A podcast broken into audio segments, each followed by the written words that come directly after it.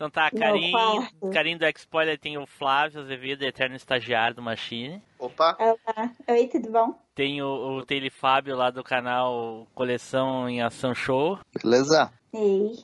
E tem o Edu. O Edu tu não conhece, nem precisa também, não faz falta. Bem-vinda, Karen, finalmente. Ei! Gente, que bom! Eu não estou amaldiçoada. Quebrou a corrente. Viu só? Quebrou. Demorou, mas aconteceu, ué. Não, eu, eu, eu estava tranquila. Minha única preocupação era o Machine acabar imediatamente. Quando a gente marcou de gravar comigo. Foi tipo, não foi um imprevisto, foi o podcast acabando. Isso me, me abalou um pouco. Você está embarcando na maior viagem nostálgica da Podosfera. Machine Cast.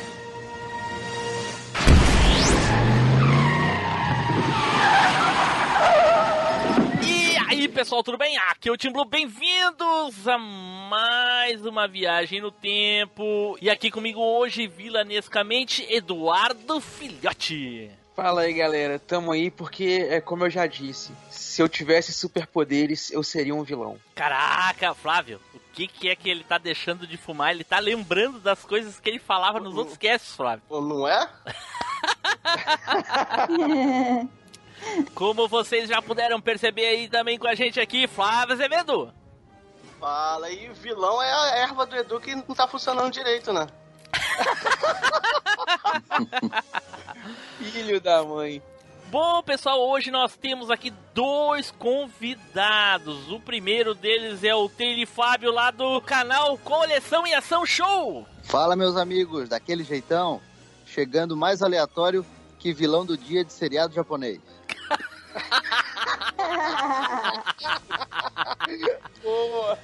Ai, ai, ai. O Fábio aí que gostou tanto de participar, recentemente fez uma participação aí com a gente lá naquele cast dos brinquedos e hoje voltou aí de novo pra participar com a gente, não é, Fábio? Opa, virei fã, tô sempre aí que precisar. Beleza, e também pela primeira vez no MachineCast, a Karim lá do X-Spoiler. E aí, Karim? Ei, gente, é- e é- olha, os gatos eu já tenho e o superpoder também. Só falta agora eu terminar o doutorado pra eu poder ter o título de doutora, porque não- nenhum super vilão que não é doutora é tão legal assim, né? Ah, re- real- realmente, geralmente o- o- os heróis têm aquela profissão bem meh, e os vilões são aqueles cientistas super maléficos, super inteligentes e coisa e tal. Então tá certo, é isso aí, é isso aí. Só o Edu que, Tô caminho. só o Edu que Boa. é filósofo. Filósofo não é vilão, não consegue ser vilão. Já viu algum estagiário vilão, Flávio? Pior que Vários. Tirando, tirando eu, Ah, é. Pode, pode ser, tirando tu. O estagiário tá sempre tramando como matar o patrão. E- Exatamente, como tomar a- o lugar dele também, né? Mas aí o Edu já. Aí nesse caso o Edu é o vilão. Bom, pessoal, como vocês já devem ter visto aí nas postagens, na arte ou mesmo nos spoilers que a gente larga lá no grupo do Telegram e no grupo do Facebook, hoje nós vamos falar dos vilões mais terríveis dos filmes, né? Obviamente aqueles filmes né, ainda que eram gravados em película, né? Não é gravado em, eh, digitalmente que nem hoje. Porém, tudo isso depois dos nossos recadinhos, não é, Edu? É isso aí, Tim Blue. Então, se você é aquele tipo de pessoa que gosta de se reunir na Liga de Vilões ali das redes sociais lá no Facebook, pode se juntar à nossa Irmandade Vilanesca lá no facebook.com.br machinecast. Você pode compartilhar seus atos de maldade lá no nosso Twitter, que é o nosso perfil arroba. Não se esqueça que todo vilão que se preze tem uma pose decente que sempre é compartilhada nas fotinhas. Então compartilhe no nosso Instagram, nosso perfil é o MachineCast. E todas as informações sobre as maiores vilanias de todas as redes sociais e da podosfera você encontra lá no nosso grupinho do Telegram, que é só você pegar o link que tem na descrição. e certo, gente, e procura a gente no, em todos os. A gente está em todos os agregadores, o Google Podcast, estamos no, no iTunes, no Castbox, no Podcast Addict, Spotify, a gente está no Spotify também. E aproveita também e compartilha, cara. E a indicação de hoje, cara, pra mim, um dos principais vilões pra mim, é quando você tá tranquilo na tua, na- de boa assim, aí você vê que recebeu aquela ligação 011 querendo te cobrar alguma coisa, sabe? Entendeu? Aí que você vê que o cara tá te ligando pra te cobrar, o que que tu faz? Assim, ó, eu até negocio, mas ouve aqui o podcast aqui, ó, ouve aqui o Machine, que aí a gente pode pensar no, entendeu? Em Mas negociar isso na dívida. Mas se for dívida ainda não tem problema, que tu pode pagar e não ser mais, não ser mais incomodado. O problema é quando eles ligam e não falam nada, tu atende e não falam nada. Aí eles ligam. Não, é assim, eu vi uma, uma voz de robô falando assim, só um minuto, e desliga. É, e pô, não, não, isso dá uma raiva. Isso aí é, é a vilania do século XXI. E eu, eu continuo com a, com a filosofia, ô Tim Blue. Ah, é? Com a filosofia. Qual é? É, devo, não pago, nego enquanto puder. Então, dados os nossos recadinhos, vamos aí nos preparar para falar dos filminhos, certo? Então, vamos pro cast!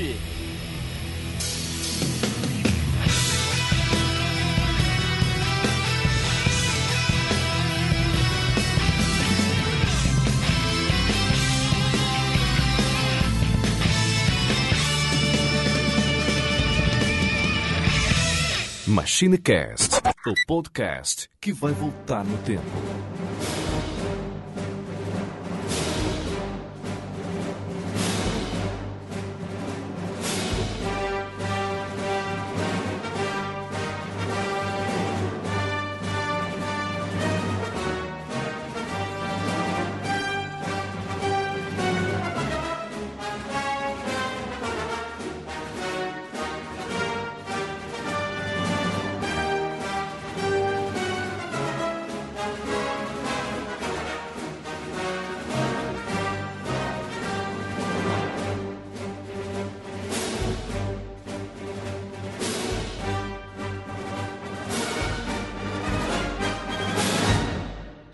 Pessoal, voltamos e agora vamos aqui então falar dos nossos filminhos. Porém, antes vamos tirar uns minutinhos aqui, breves minutos, para falar dos grandes vilões da atualidade. Eu acredito, acredito eu, que o Flávio também concorde comigo, o Edu não, porque o Edu, eu não sei o que, que essa pessoa faz da vida, mas ela não assiste filmes atuais de heróis. Thanos talvez seja o maior vilão da atualidade, ó Flávio. Thanos e, e a DC também, o que, que tá fazendo com os heróis também, tá sendo a grande vilã também. Ah, Eu achei que ele ia falar de algum vilão específico do DC. Uau! eu, fiquei eu fiquei rezando aqui pra ele não falar que o Lobo das Steps era bom. Caraca. Ah, o Lobo de Krypton é bacana, cara. O Lobo de Krypton ficou bem bacana. Não, o das Steps, ah, o vilão do Ah, Lobo não, não, das não. Da Liga, Não, não, é. não, o vilão da Liga. Aquele a CGI de borracha lá que apareceu no, na Liga da Justiça. Não, o, pro- o grande vilão da DC é a DC. É. Era. E o, o, o vilão do Batman vs ah, Superman era o Batman, né? O vilão, né? Torturador, assassino. Muita treta. Mas eu não sei, na atualidade, assim, dos filmes novos, eu sinceramente não me lembro. Pode ser que a memória afetiva pelos últimos dois filmes aí dos Vingadores esteja influenciando a minha opinião, mas o Thanos, pra mim, principalmente em Guerra Infinita, foi, assim, sensacional. Uma profundidade tremenda no personagem. Não sei vocês aí, Edu, não, não sabe, bosta, nem porque não vê. Nem os filmes Não, bons, mas, né? mas, Não, Mas o Thanos tava recentemente- demais. Mas recentemente saiu mesmo uma reportagem, um negócio que o, eu não lembro exatamente sobre o que que tava falando, mas o Thanos tá nessa competição aí agora de assumir o, o posto de, de um dos principais personagens do cinema. Pô, ele é o protagonista do filme, né, Com gente? certeza, Ele com certeza. foi muito bacana. E pra muita O gente, o, o Thanos é o, o herói, né? Que ele quer, quer acabar com a carraça humana. Cara, metade realmente, realmente. O Spider, ele queria que ele cavasse com 100%. Da... Entendeu? O vilão foi o Homem de, foi o Homem de Ferro que foi o vilão. É, exatamente, exatamente. Mas e aí, Fábio, fora, tirando o Thanos, tu acha que... Tu lembra de algum outro personagem que tenha sido um excelente vilão aí ultimamente? Assim, não sei se, se não- só vale do cinema, mas eu vi essa série recente que saiu da Amazon, o The Boys. O retrato que eles fazem dos super-heróis ali, o Capitão Pátria, pra mim é um dos melhores vilões que apareceu nos últimos tempos. Olha aí, olha aí. Só não dá spoiler porque esse troço saiu ontem, né? O pessoal não conseguiu É, baixar Não, mas ainda. é, mas é, é é básico, né? é das histórias em quadrinhos do, New- é, do. Me falhou o nome agora. É, não, do. Mas quem lê isso? Eu não- nunca li. Boys. Aliás, eu não leio The Boys, é. HQ, então. É aquele outro cara que. que escreve muito junto com aquele cara do. do... É o Garfênis, né? Isso, Isso. é o Garfield. Tá demais. Ah, eu não sou muito fã do Garfênis, não. Mas é, eu acho que o, o- tem a, a Marvel tá com alguns bons vilões. A- além do Thanos, acho que dá pra gente mencionar também o Loki, que ele foi um vilão hum, antes dele, dele é, se tornar meio que anti-herói, né? Ele foi um vilão muito interessante. Acho que ele foi o primeiro grande vilão da Marvel. E os dois últimos vilões do Homem-Aranha também foram muito interessantes, que foram o Vulture e o Mistério. Cara, eles ficaram muito bem construídos. Ah, ainda, tem que, ainda tem que ver o, o De Volta ao Lar. Esse aí é bom, deve ser bom. Que o Monger do Pantera também ficou demais. Oh, foi, pô, foi, foi sensacional também, muito bom. Edu não viu Pantera Negra, Flávio, tu acredita? É, não vi ainda. Vamos excluir o Edu, vamos excluir. Peraí, deixa eu ver aqui. É, o que você tá fazendo da sua vida, Eduardo? Edu tá muito Eduardo amargurado. Filhote, o que que você tá fazendo da sua vida? Ele fica lendo Uma livros. erva, ele Fica lendo de ver, livros. entendeu? Ele lê livros. Que, que palhaçada, quem é que lê livro? quem que deixa de É, ver cara. Pantera Negra pra ler livro, cara? Pô, sacanagem. Mas enfim, Eu, eu- eu até gostaria de falar um, mas poderia ser uma queimação de pauta, porque é um vilão que tá sendo reformulado, então ah, eu não entendi. vou falar dele não. entendi. Mas então eu te ajudo. Um vilão aí que meteu medo pra cacete na gente até determinado ponto da, de uma série foi o. O Rei da Noite. Nossa, esse foi, ele foi um, um- um vilão que Uh, por quase oito anos, né, velho? Ficou todo mundo assim. Quem é o cara? O que, que o cara vai fazer? Quem, né? a- É, na verdade é- menos, né? Ele, ele não aparece vilão. desde a primeira temporada, mas, mas enfim, mas sim, ele ficou durante vários anos aí como um, um dos vilões marcantes. E marcou. Eu acho que ele entregou bem o troço, mas é, É. é aquilo, né? Aí não- Tem- É verdade. Tem teto de vidro. Aí no final, os roteiristas e os produtores que foram o vilão do Game of Thrones. Os verdadeiros vilões Esse história. cara com inveja, é isso mesmo, faz. Esse cara com inveja do, do, do Rei da Noite, que era um grande vilão. Ah, a gente quer ser o vilão. Cagaram tudo. Vou, botar ele pra morrer só. Spoiler pra quem não viu ainda.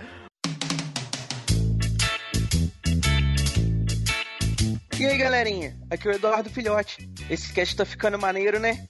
Então, não esquece, indica a gente lá pro coleguinha. Valeu!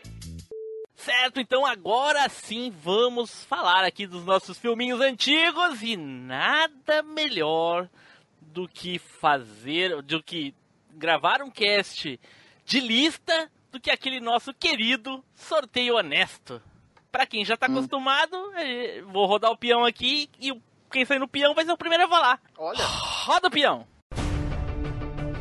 É chegada a hora do sorteio mais honesto da Podosfera.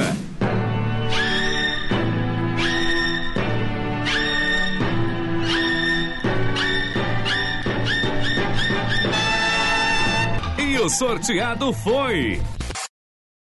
A convidada. Gente, mas saiu eu de cara, assim. Ouviu só? É, nossa, sorteio que honesto, sorte. aqui é o sorteio honesto. Então é pra eu falar de, de pegar algum aqui dos- dos- da lista que eu fiz. Isso, olha só, tu podia ter escolhido um só se tu soubesse que ia ser sorteado a primeira, né?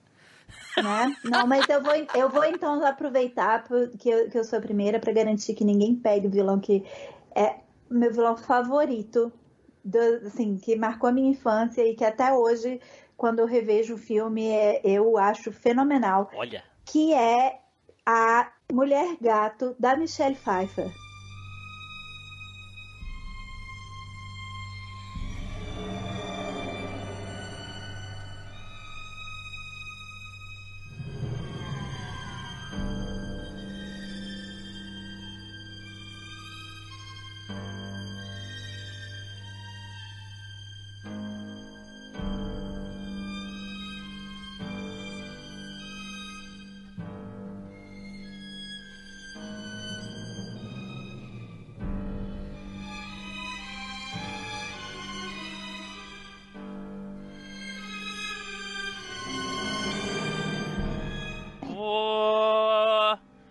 Aquela que ela Cara. cai e é lambida pelos gatos e vira mulher gato? Isso, e, aí- e é- cara, aquela mulher falando miau.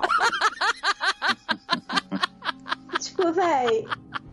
e- e- Eu me considero hétero, mas eu ia. Aquela roupinha de couro costurada. Ai, Não, ai, ai. Ela é muito fantástica. Eu, eu Pra mim, não existe competição de mulher gato, porque Michelle Pfeiffer é minha deusa. Aquela mulher gato é a mulher gato definitiva. Ah, mas, a, mas a competição pra ela é bem fácil, né? Porque as que, a que É. vem depois. Pelo amor Olha. de Deus. Doido. Mas é- ela é a minha favorita. Toda a história dela no, no filme é assim, eu acho incrível todo, toda a história, tudo que acontece com ela. E Karim, tu Eu acho a sabe que. história dela melhor do que a do Batman. Eita! Não, E tu- e ela tem um dos momentos mais icônicos do cinema, né? Que é aquela ceninha de olhar pra câmera e só miau. Não, muito bom. É, Ei, Karim, icônica sabe que o, fi- o filme fez tanto sucesso na época que e teve uma reportagem no Fantástico falando da cena aquela do chicote. Que ela treinou pra cacete aquela, pra conseguir fazer aquela cena. Aquela cena é real, não é feito de, de eles derrubar a cabecinha do, do, do boneco. Ela fez de verdade aquela cena. De Nossa, bater com o que chicote na, na cabeça dos. É, pra bater com o chicote nos, nos- na cabeça, arrancar a cabeça dos, dos manequim com chicote. Ela fez mesmo. Ela disse, inclusive, se cortou várias vezes, porque ele troço machuca. Eu lembro. Nossa. Não machuca pra cacete. Ô, Tim Blue. Tem as costas marcadas. Eu, fala, Fábio. Ô, Tim- Ô, Tim Blue, mas eu, eu vou dar uma de advogado do diabo aqui. Eita, pô. Olha aí. É, eu, eu só tenho uma coisa. Eu adoro a personagem, é muito legal, mas só fico numa dúvida de uma coisa. Ela ganhou os poderes dela depois que ela caiu lá do, do prédio e os gatos lamberam ela, né? Parece que no filme foi isso, cara. Se aconteceu outra coisa, eu não sei dizer. Mas o gato era radioativo, tipo o Homem-Aranha? Não, Ué. então, eu acho que eu acho que no Batman, ó, vou dar uma filosofada aqui, mas eu acho que praticamente todos os vilões do Batman, eles representam algum tipo de de doença mental, eles são todos loucos em algum nível. Então eu, eu tenho a impressão de que, tipo, o fato dela ter batido a cabeça e ter tido aquela interação com os gatos naquele momento foi meio que despertou alguma coisa, Uma né? Ela- personalidade, talvez. Ah, boa. é, eu não, eu não acho que é alguma coisa tipo, ah, o gato lambeu ela e por isso ela. lógico, ela lógico. É, teve foi foi uma maneira. É, é como o super-homem girar a Terra ao contrário e pra voltar no É. tempo. É talvez uma questão só filosófica pra gente ver, Ma- ilustrar. Mais poético. Mais poético, exatamente. E é meio que também o fato de, tipo, o, o gato tem sete vidas, ou, ingle- ou, se, ou se você for falante de inglês, ele tem nove, né? Assim. E, e aí, então, é, é tipo, ela não morreu em algo que deveria tê-la matado. E aí, então, é como um gato. Sabe que não morre, no- não. alguém, alguém Boa. aqui do cast falou que no Brasil o gato tem sete vidas, nos Estados Unidos tem nove, no, no Japão é sete vidas, mais três continue.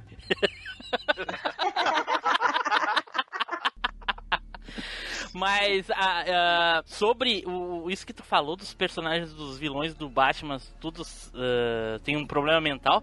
Sabe que eu não parei pra pensar, eu parei pra pensar nisso agora que tu falou, realmente todos vão pro asilo, né? Tudo louco. É da cuca. É mesmo, cara, eu nunca parei pra pensar nisso. De repente, essas atrocidades todas que aconteciam, era só na cabeça dos doentes mental, nem acontecia de verdade, era só ficção na cabeça deles. Olha só. Que loucura, é, realmente.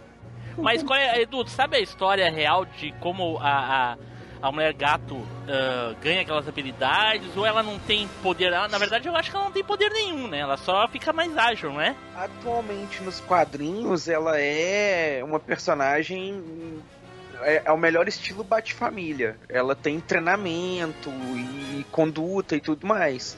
Ela não tem habilidades especiais, saca? No filme, ela aparece lá, igual a Karen falou, tem um.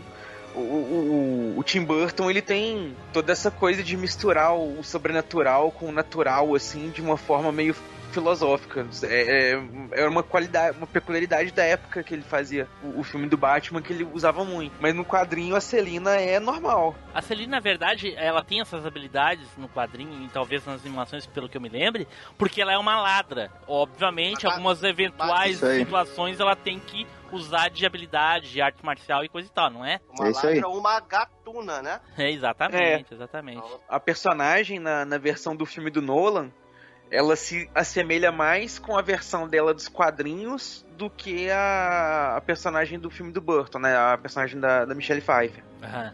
Que é bem aquela ideia mesmo, saca? Porque, igual você falou, como ela é ladra, Então ela faz muito uso disso, né? Da, da, é, da maleabilidade do corpo. Ela tem um corpo mais flexível, né? Ela consegue fazer posições ali para poder despistar de laser, para poder entrar em lugar apertado. Exato, exato, é, é, exato. esses é. tipos de coisa. E ela tem treinamento de artes marciais, ela sabe, sabe se virar bem em combate. Exato. E no Sabe? filme, esse da, da Michelle Pfeiffer, ela parece, se eu não me engano, ela é uma cientista, alguma coisa do tipo, não é? Ela é secretária. É uma secretária, Ela é secre- não lembro bem. Ela é a secretária do, do, do, do chefão de uma empresa. E aí a empresa tá fazendo alguma coisa errada. Eu não lembro qual era o outro vilão dessa. É, é- não, é, é o filme outro- era os outros dois vilões seguinte, era o Coringa e o Não, era o pinguim. Era o O pinguim. pinguim, desculpa, o pinguim. Não, você tá misturando, era o pinguim. Isso, a era Aí venenosa esse que é cara- o Bane, né? Tô, tô louco. É, É, daí é no- na, na sequência, É, né? Depois. é. É no É. quarto É. filme, né? Isso, isso. isso. Na bomba lá. Que... E aí é, ela era secretária e o, ca- o chefe dela tava fazendo alguma coisa ilegal e ela pega ele. Ela, ela entra no escritório na hora que ele tá fazendo. Que, que ele tá, tipo, meio que pega ele em flagrante. Aham. E aí, pra que ninguém saiba o que aconteceu, ele joga ela pela janela. Que é o Christopher Walken, né? Christopher Isso. Walken. Olha Isso. Eu lembro que, que o pessoal atualmente. Na época, ninguém. Eu, sinceramente, eu tenho muitas dúvidas da, daquelas pessoas que falam assim: ah, na época eu já não gostava, já achava ruim. Ah, ok, pode ser, é possível. Mas eh, as crianças, o pessoal um pouco mais jovem, adolescente, go- gostavam, cara. Eu achava o Batman foda. Assim, a- aquele Batman destoava muito daquele da série que a gente assistia. Então ele era fantástico, o primeiro Batman. E o segundo eu também achava legal. O pessoal hoje reclama muito por causa do negócio dos pinguins, por causa do pinguim em si. Danny DeVito pra mim fez um papel legal, cara. Só as dificuldades técnicas da época tornaram o filme datado. Não tem como. Nossa, Né? eu, Ah, eu filme sou é louca até com hoje, pinguim eu acho. também. Eu, eu, eu te falar, a minha mãe tinha um médico quando eu era criança que, pra mim, era o pinguim.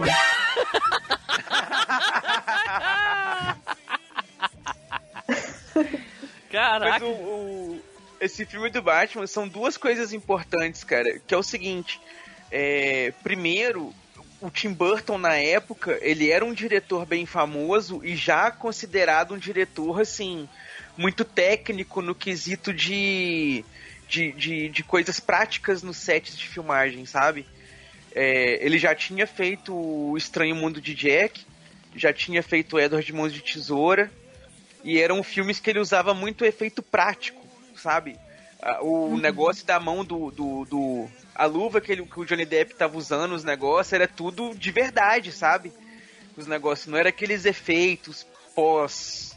é, é, pós-edição ali. E quando eu- ele pegou pra fazer o Batman, é, em, em quesitos técnicos e coisa e tal, todo mundo já tava querendo um filme assim, sabe? Que tava todo mundo pensando, nossa, como que ele vai fazer pra colocar todas as coisas que o Batman faz ali, né? O cinto, aqueles negócios, a luta, aquelas coisas todas, e de forma ali técnica, não é pós-efeito, não é os negócios. E cara, e nesse ponto ficou um filme muito, muito bem feito, sabe? Muito amarradinho ali assim. O negócio dos pinguins, o negócio da mulher gato, as coisas do Coringa, são coisas mais cruas, né? Se você olhar assim, os cenários têm apenas os personagens, os ângulos de câmera são mais fixos e coisa e tal.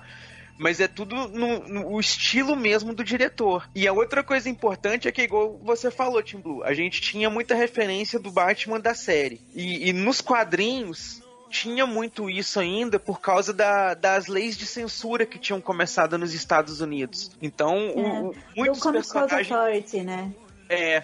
Então muitos personagens sofreram muitas alterações e o Batman foi um dos que sofreram as maiores. E, e- e essa época foi quando começou os roteiros do Neil Adams, começou o, é, outros o, o Batman a, a ganhar um título mais pesado como Cavaleiro das Trevas e não como detetive, sabe? E o filme veio a, a ideia justamente para reforçar essa imagem de Cavaleiro das Trevas, de personagem sombrio e coisa e tal. Então, esse ponto do cinema, ele serviu também para marcar esse ponto nos quadrinhos, sabe? Sim, Reforçar a visão do personagem. sim. E, E a mulher- Ô, Eduardo. E, e, a mulher- Ô, Eduardo. E, E a mulher- Ô, Eduardo. E, E a mulher- Ô, Eduardo. aí, meu irmão! Ô, Eduardo, mas eu acho que tem um terceiro ponto importante do Batman do Tim Burton, que é o fato dele ter que pular pra olhar algu- alguém chegando do lado. Ele não virava o pescoço. Batman com torcicolo. Cara, eu nunca entendi, o Batman não virava o pescoço. Ai, ai, realmente. Mas assim, sobre a, a mulher gato, ela virou vilã mesmo quando ela se tornou mulher gato, porque antes disso, quando ela é a, a é Selena, Selena, Eu não lembro o nome. É, Selena Kyle. né? Selena Kyle. É, ela não é vilã, né? Ela é só uma pessoa normal, né? Ela vira depois, ela vira ladra, ela inclusive essa dos manequins, ela invadiu um local lá pra roubar, se não me engano, enfim, depois ela explode e tudo. E, e uma maldade que eu lembro que ela fez que ela machucou o rostinho do, do, do Batman lá, com aquelas unhas que ela fez lá de costurar lá. Achei. achei malvado. Gente, eu sou. É, e assim, é, eu continuo muito fã dela. né, É a minha personagem favorita desse, de nostálgica.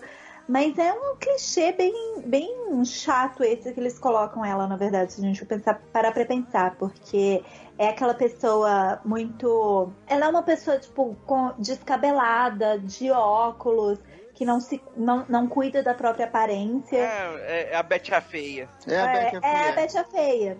E aí, é, na hora que ela se torna a vilã, ela se torna aquela vilã super sexy e sexualizada. E assim, eu, eu acho que talvez isso não fosse pegar muito bem se fosse feito hoje. Mas assim, meu feminismo à parte, eu ainda sou louca com aquela personagem e é, não acho que ela envelheceu bem em relação à, representatividade, à representação feminina. Não é uma representação muito positiva, mas ela é muito boa. Eu, É pra legal. ver como. ah, eu não olhava, eu não via as coisas dessa maneira na época. Hoje, para, só se eu parar pra pensar nisso, realmente. Porque eu não, não, tinha essa percepção. Que, que interessante, realmente. Olha só. É, eu, eu já li que o Tim Burton gosta muito de literatura, né? Literatura inglesa. E eu, eu acho, até parando pra pensar, que eu acho que essa mulher gato do Tim Burton, ela tinha uma coisa meio tipo o médico e o monstro. Isso. Ah. Meio Que, na verdade, do Mr. o- Hyde. É, o Mr. Hyde, na verdade, o soro que ele aplicava, ele só deixava sair o que estava dentro dele, né? E talvez com ela era a mesma coisa, tava tudo reprimido. E quando ela bateu a cabeça ali, saiu tudo, né? Exato, pode ser. Realmente. Ok. Então tá. Então ficou aí a vilã, olha aí, representando o, o podcast. Ah, pô, eu duvido que alguém aqui ia trazer uma vilã. Duvido. Tinha que ser a Karim mesmo. Por isso que ela tava aqui. Olha só. Parabéns, Karim. Excelente vilã aí. E Boa. realmente nos- nostálgica, realmente, cara. Porque, olha, faz tempo e, e, e representou. E aí, pessoal, tudo bem? Aqui é a Flu Gantaroli. Não deixe de comentar no post desse cast o que vocês acharam, ouviu? Senão eu volto. Então vamos para o próximo aqui, olha só. Flávio, vai lá, Flávio. Eita caraca, me pegou desprevenido agora. Eita. Cara, eu Eu tô. sou sempre o último. né? Cara, eu vou falar. Eu não vou Você falar da minha. oito na lista, então tem muita, tem muita coisa pra queimar. Vai ficar só com três, olha aí. Eu vou. Cara, eu não vou falar do meu primeiro da lista, não. Cara, como eu sou va- vascaíno, eu vou falar do vice aqui da minha lista. Só quem entende de futebol vai se lascar essa. Caraca. Então, cara, eu vou falar do, do Eu, vilão, como cara. Do... atleticana, sinto sua dor. Aí, ó, tá? Caraca. Eu, eu vou falar do vilão, cara, de um filme que eu acho que é um dos filmes que eu mais vi quando passou, cara, na TV, que é o Chong Li do Grande Dragão Branco.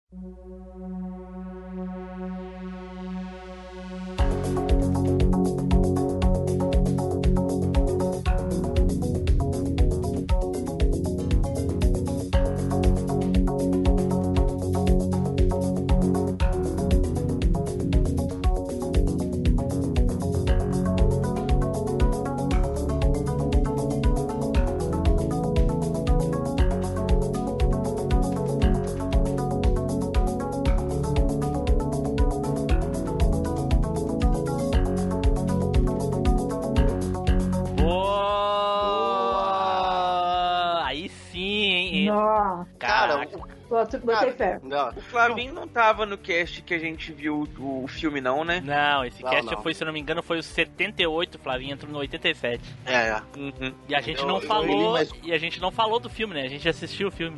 Chong É. Mais conhecido como Treme Peitinho. Isso, treme. Pô, mais- mais conhecido como tijolo no revida. É, pô. Caraca, não. E ele era ruim, cara. Tu via, por exemplo, na, na, no filme, da- o- os golpes dele parecia assim, que os caras botavam pro, pra, pro ser mais visceral, né? O cara machucava mesmo, de verdade, Sim, os caras, sem né? necessidade a maioria das vezes, né, Fábio? Já tinha ganhado, ô, Flávio, já tinha ganhado a luta. É, ele, já, aí ele arrancou o dente de um, aí pega os dentes do cara, guarda dentro da cueca, não foi isso? Não, não, não. Esse foi o, o, o estagiário dele lá. Que, o cara que. estagiário que. Não, o cara que limpa O a, a arena. Foi o carinha, não, o o carinha. Ah, é, limpa- por causa o cara que limpa. É o cara que É, limpa a porque- arena. Ah, é, que é o dente de ouro, não era isso? É, e nem foi com, com o Chong Li, isso aí foi o Van Damme que arrancou daquele árabe lá. Aquele árabe que tava assediando a repórter. Ah, então a minha memória me confundiu aí. Mas eu sei que ele, ele machuca uns 3, 4, todos, né? Deixa Quase- quase errados, todos. quase, Quase todo. quase mata um. Não, quase mata não, ele mata um. Ele mata um lá. Ele mata, Mata. um, quebra a perna de um com fratura exposta E, e, manda o amigo do, um- e, manda, e manda o amigo do Van Damme pro hospital. É, que aí pega a faixa dele, né? Arranca um Isso. pedaço do. Isso. E amarra na E perna, amarra é na isso? perna. Inclusive, o cara que ele mata, ele mata só pra poder dar aquela intimada no Van Damme pro Van Damme vir pra cima, né? Do. do É. do- You, Na ve- next! O, Fran- o Van Damme é o Frank Dukes, né? No filme. Isso, Frank Isso. Dukes. Exatamente. Dizem que é baseado numa história real, não é isso? Isso, é, diz que é baseado. Agora vai saber É. se é. Vai saber. Vai saber se é que nem os baseados do Edu, né? Feito com jornal. É. É, baseado em fatos reais. Ele- tu sentia o- uma raiva dele, cara.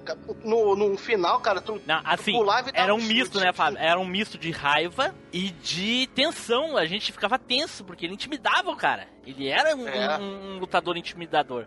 O que eu achava curioso é por que raios eles botaram ele como sul-coreano. Se a arte marcial principal da Coreia do Sul é o Taekwondo. Posso estar É. equivocado, mas praticamente todos os, os sul-coreanos que eu conheço lutam Taekwondo no- na, na- na- na cultura pop.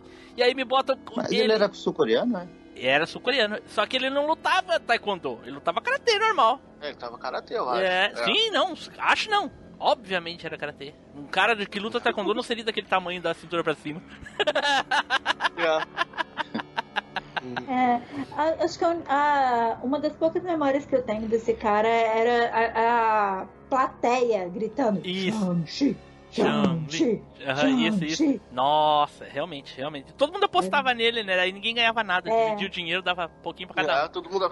Cara, e no final o que ele faz com, com o Frank Dukes, né? Com, com o Van Damme, ele taca o, o pó na, na cara do Van Damme, cara. Sim. E, A gente fica e- com mais ódio ainda. Essas, essas É. coisas nos filmes, às vezes deixa a gente irritado. Porque eu vejo essa, essa parte do filme, talvez, eu posso estar enganado, né? Mas tipo que nem o Dick Vigarista, tá ligado? Que ele.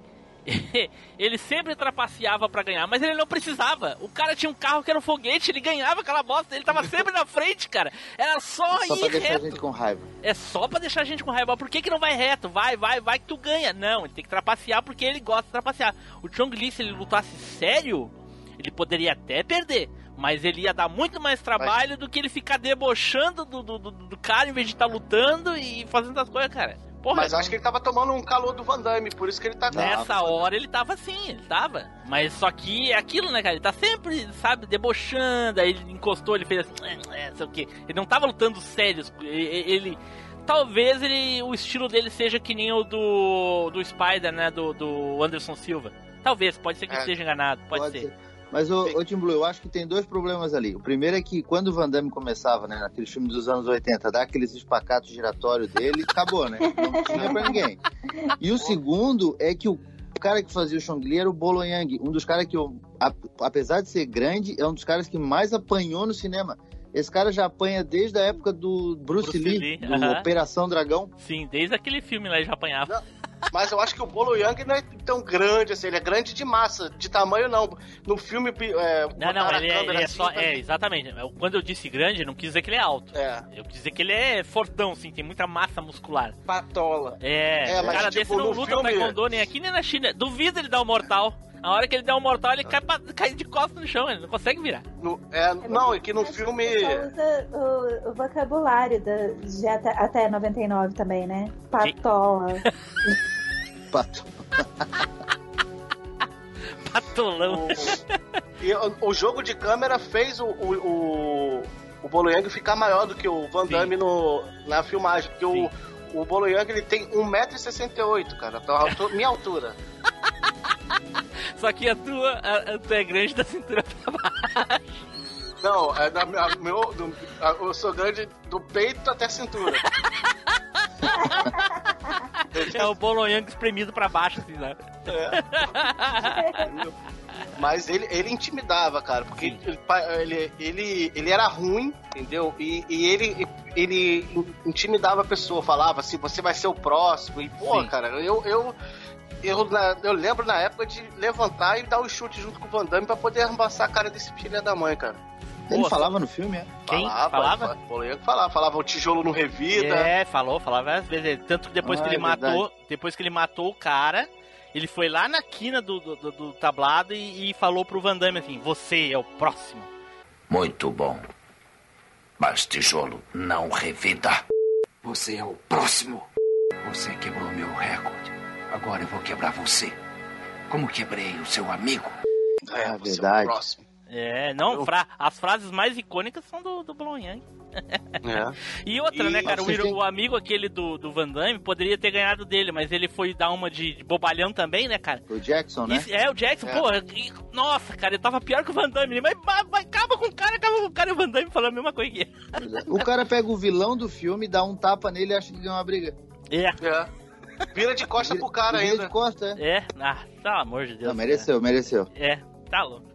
Mas sim, é um excelente vilão aí. Edu, tá quieto aí, Edu. Tu assistiu esse filme, Edu? Cara, desculpa. Tava dormindo. Ah, não. Não. Sério, Edu? Nanando de novo, Edu? Não, não, peraí. Não, tava, tava lendo um negócio aqui, desculpa. Foi mal. Viu, viu, viu, Fábio? Por isso que eu Por isso que sobra vaga no, no podcast, ó. Tem que estar mandando É, esse tipo de tá gente vendo? embora, cara. Eu, pi- eu qual que era o filme. Eu vou ter que ficar aí depois com a, com a Tô, tu- tô e a começando a Karine. entender. É, tá entendeu? Eu vou botar vocês dois já no curiosidade, cara, sobre o, sobre o filme, ô, ô Tim Blue, que o orçamento dele só foi 1,5 milhão de dólar e faturou 65 milhões, cara. Porra, que lucro que deu, deu esse- esse Caraca, ó, filme. 6 mil por cento, porra. Tá bom? Tá bom pra caraca. É. Ah, mas é um não filmão, à toa né? que a Clássico. lembra dele até hoje. né? É, não é à toa, É, exatamente, é. E é legal que ninguém tá contando pro Edu qual é o filme. Não, e nem Não, vamos, já- nem vamos, ele, é, vai, já- ele vai ter que saber lá no... no- É, ele vai ter que é saber lá Street no... Fighter. No- Street Fighter. Tim Blue, Street Tipo, Fighter. Vai ter que obrigar o Edu a fazer uma coisa que ele não, não vê, não faz, né? Que é ouvir o podcast. Mas ele nem vai... Quando terminar a gravação, ele nem vai lembrar que gravou, que tinha dúvida. Ele nem vai, nem vai saber. Não, não, não. Foi, foi um. Eu achei que vocês tinham trocado de personagem. Mas, mas foi Street Fighter, foi foda. Eu aceito a zoeira, tudo bem. Até porque tu não é o Neilson, O né? vilão, o vilão do Street Fighter é quem escreveu aquele roteiro. Essa, essa maçã eu seguro aí. Olha aí.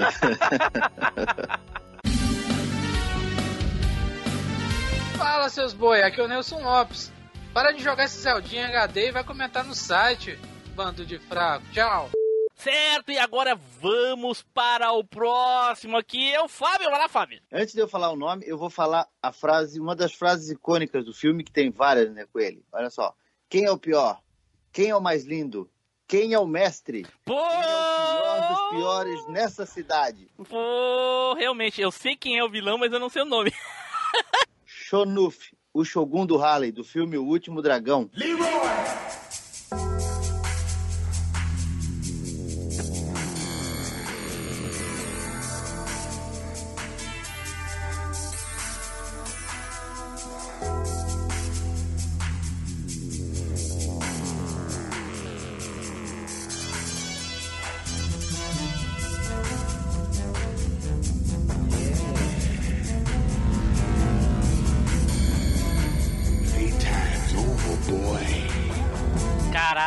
lembro. Nossa, esse filme é muito antigo. Caraca, é muito Eu nostálgico. sou, eu falo dos anos 80, né? Sim. Aí vem É isso, o último dragão. Edu não viu. Cara- Edu era, era recém-nasceu, cara. O Último Dragão eu acho que é um dos maiores clássicos do- do- da sessão da tarde. né? Exatamente. Não é Passou. porque é muito filme de dragão, velho. Eu confundo qual que é qual dragão. O, o, o Último Dragão era aquele que tinha o Bruce Leroy, o cara que era. O Moreninho que era fã do. Do Bruce Lee. Bruce, do Bruce Lee e vivia treinando pra tentar elevar a aura. Tem aquela cena Ah, final que ele, morde pode- uma bala. Pode, pode crer, pode crer, pode crer, lembrei. E aí Esse tinha o é massa. Shonuf, né? Que é o. Eu, pra mim, assim. Cara, eu, eu perco, às vezes, horas vendo lá só aqueles. Os diálogos dele no, no YouTube lá, ele falando, né? Ah, você é um idiota, você é um não sei o quê. A dublagem ajudou muito esse filme, né? Sim. E o Shogun do Harley era aquele cara que ele chegava, era, o- era um, um negão grandão, que usava uma roupa vermelha, um cabelo amarrado. Quer dizer, Na, na verdade, era uma roupa 80 vermelha. Era um, era um kimono, né? Ele usava Um kimono. kimono vermelho, é. É. um kimono vermelho. E ele vivia provocando o Bruce Leroy e ele não fazia nada. E no final rolou lá o que ele consegue levar a aura, tipo um cavaleiro do zodíaco, e rola aquela. Ele tá apanhando, ele do nada, né? Como um bom shogun, ele puxa um revólver e dá um tiro no outro. E o cara morde a bala. Esse filme era tão legal, era tão legal que a gente eh, na minha casa a gente criou, a gente usava o bordão do filme. Quem é o mestre, sabe? Quem é o mestre? Quem é o mestre? A gente ficava, quem é o mestre? Então eu tinha dois sobrinhos pequenos na época, que daí a gente estava sempre jogando videogame, coisa e tal. E, obviamente, eu tinha mais habilidade por ser mais velho e jogar mais tempo e ganhava sempre, coisa e tal. Então eu dizia pra eles, quem é o mestre? Ele, ah, é o tio, o tio é o mestre. Aí quando o pai dele estava em casa. Eu perguntava, quem é o mestre? Aí eles diziam, é o tio. Aí o pai dele olhava assim pra ele, ah, é o pai, é o pai que é o mestre. É, essa, essa cena é no cinema, né? Quando tá todo mundo assistindo um filme e do nada ele abre a porta, entra a gangue dele inteira e ele, come- e ele começa: Quem é o pior? Aí a galera: Shonuf, quem é o mais lindo? Shonuf. E aí ele vai indo até chegar lá perto onde tá o Bruce Leroy lá, que não tá nem aí pra ele vendo o filme, e começa a provocar o cara, tentando arrumar briga pra ver se eles brigam, mas ele, ele não se encarna muito brigar com ele na hora. Exatamente.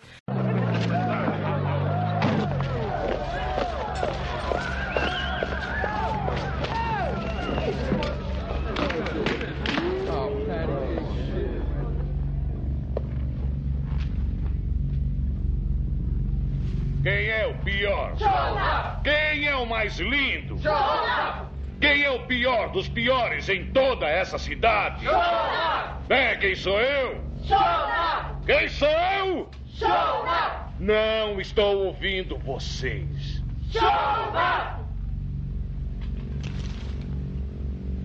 O Shogun do Harley. E O Leroy é, ele é discípulo também, ele também é um aluno, ele, aprendeu artes marciais, coisa e tal. Inclusive, tem a frase, uma frase de ensinamento do mestre dele que é muito bonita.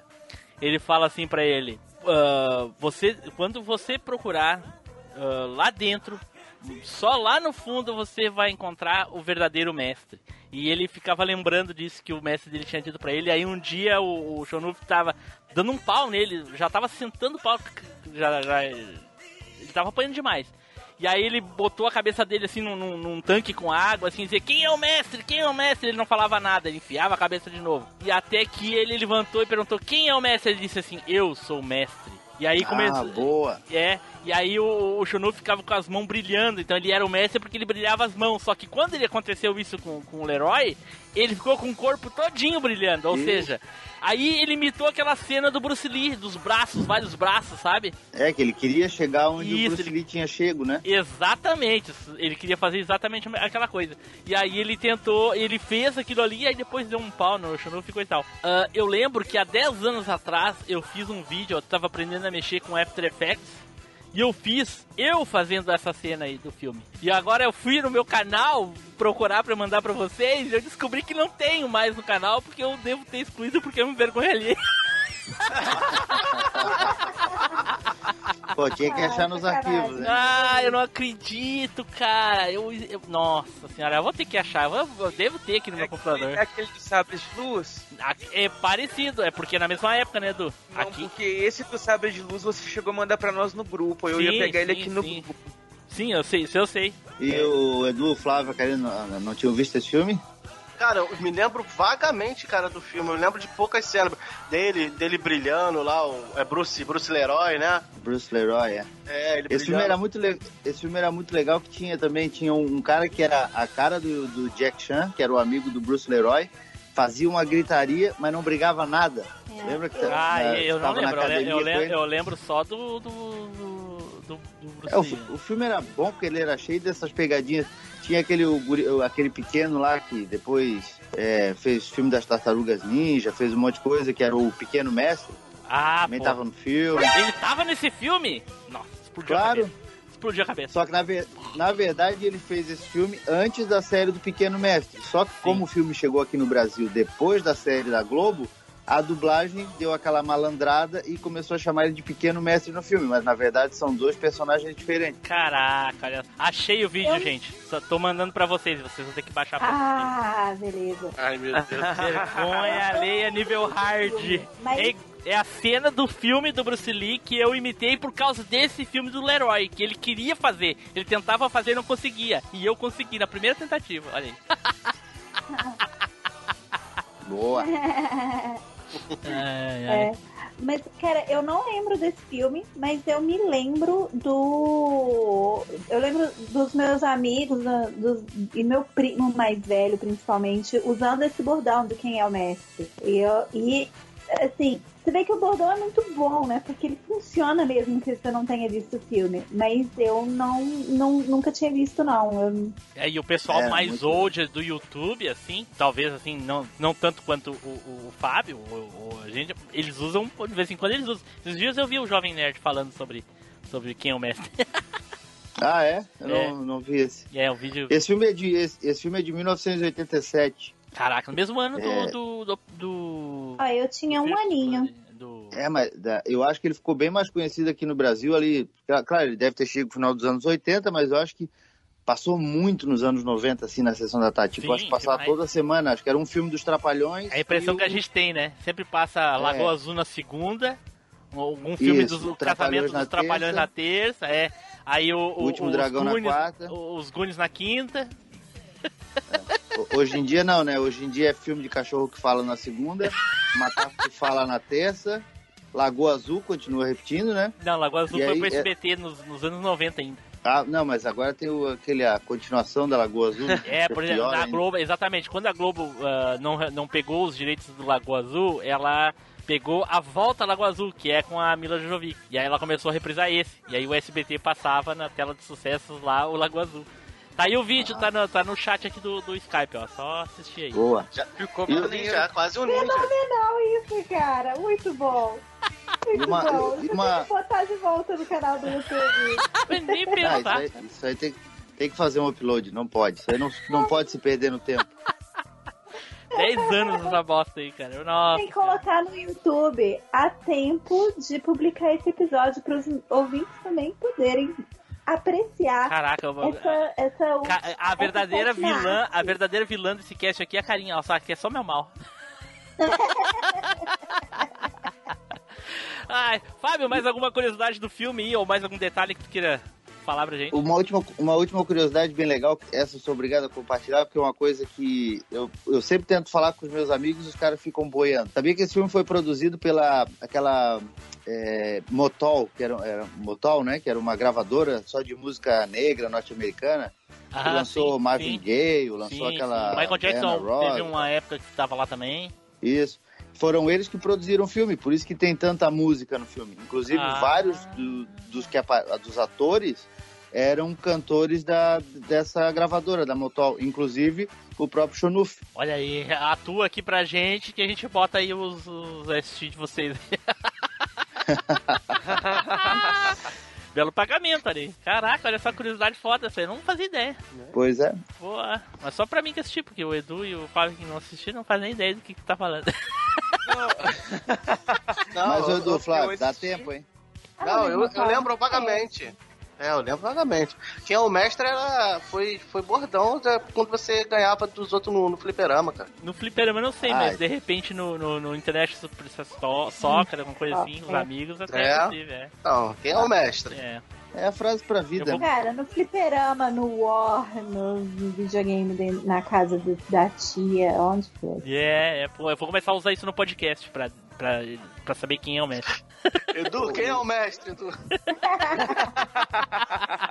Mas eu, eu garanto que vai ter muita gente que tá escutando esse podcast que dessa hora tá chorando no cantinho, lembrando desse filme. Ô, com certeza, nossa senhora. Ou tá virando pro, pro filho, pra filha, dizendo quem é o mestre. E aí ele dizendo, é a mamãe.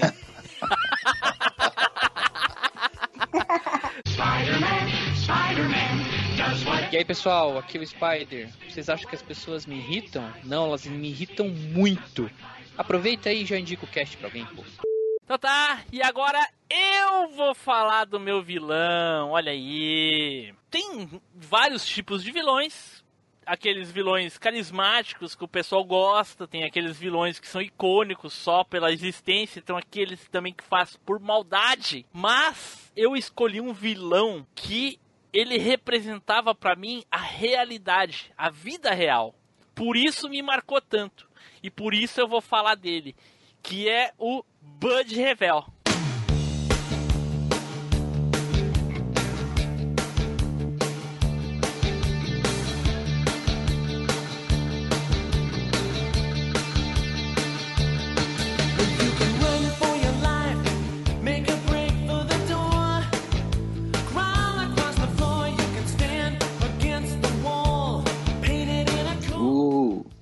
Bud Revel. O nome te é pego lá fora. E vou até Ah. tirar do mudo pra vocês conseguirem ouvir o teclado enquanto eu escrevo aqui no, no, no, no Google. Te pego lá fora. Revel. O filme, o filme o Tim Blue já comentou dele no cast. Isso, já falamos do filme.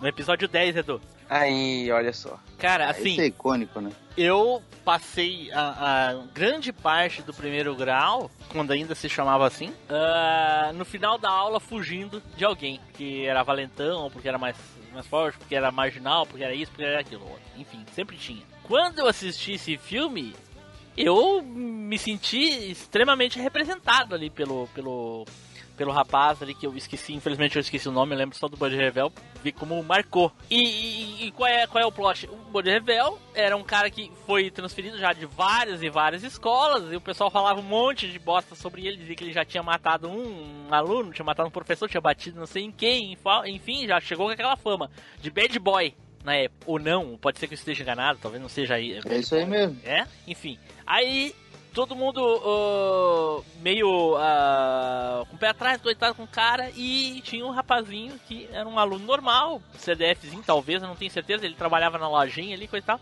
E um dia resolveu. Ah, tava no banheiro e aí o Bud Revel entrou no banheiro e foi trocar ideia com o cara. E, e ele já sabia, os caras já tinham alertado pra ele. Ele não gosta que toque nele, tem raiva, toque, coisa e tal, não sei. não- mas ele não sabia se era verdade ou não. E ele encostou no cara no banheiro. Mas eu acho, pra mim, ô Fábio, que o Bud Revel ficou bravo porque ele não lavou a mão. não porque encostou porque ele não gosta de toque, eu acho que é porque ele não lavou a mão, entendeu? É, porque também foi bem estranho o jeito que ele chegou no cara ali no banheiro, né? O Jerry, o nome dele. É o Jerry Mitchell. Jerry Mitchell, isso, aí Isso, mesmo. isso. Ele era o repórter falou, do lembrei. colégio. É, falou, lembrei.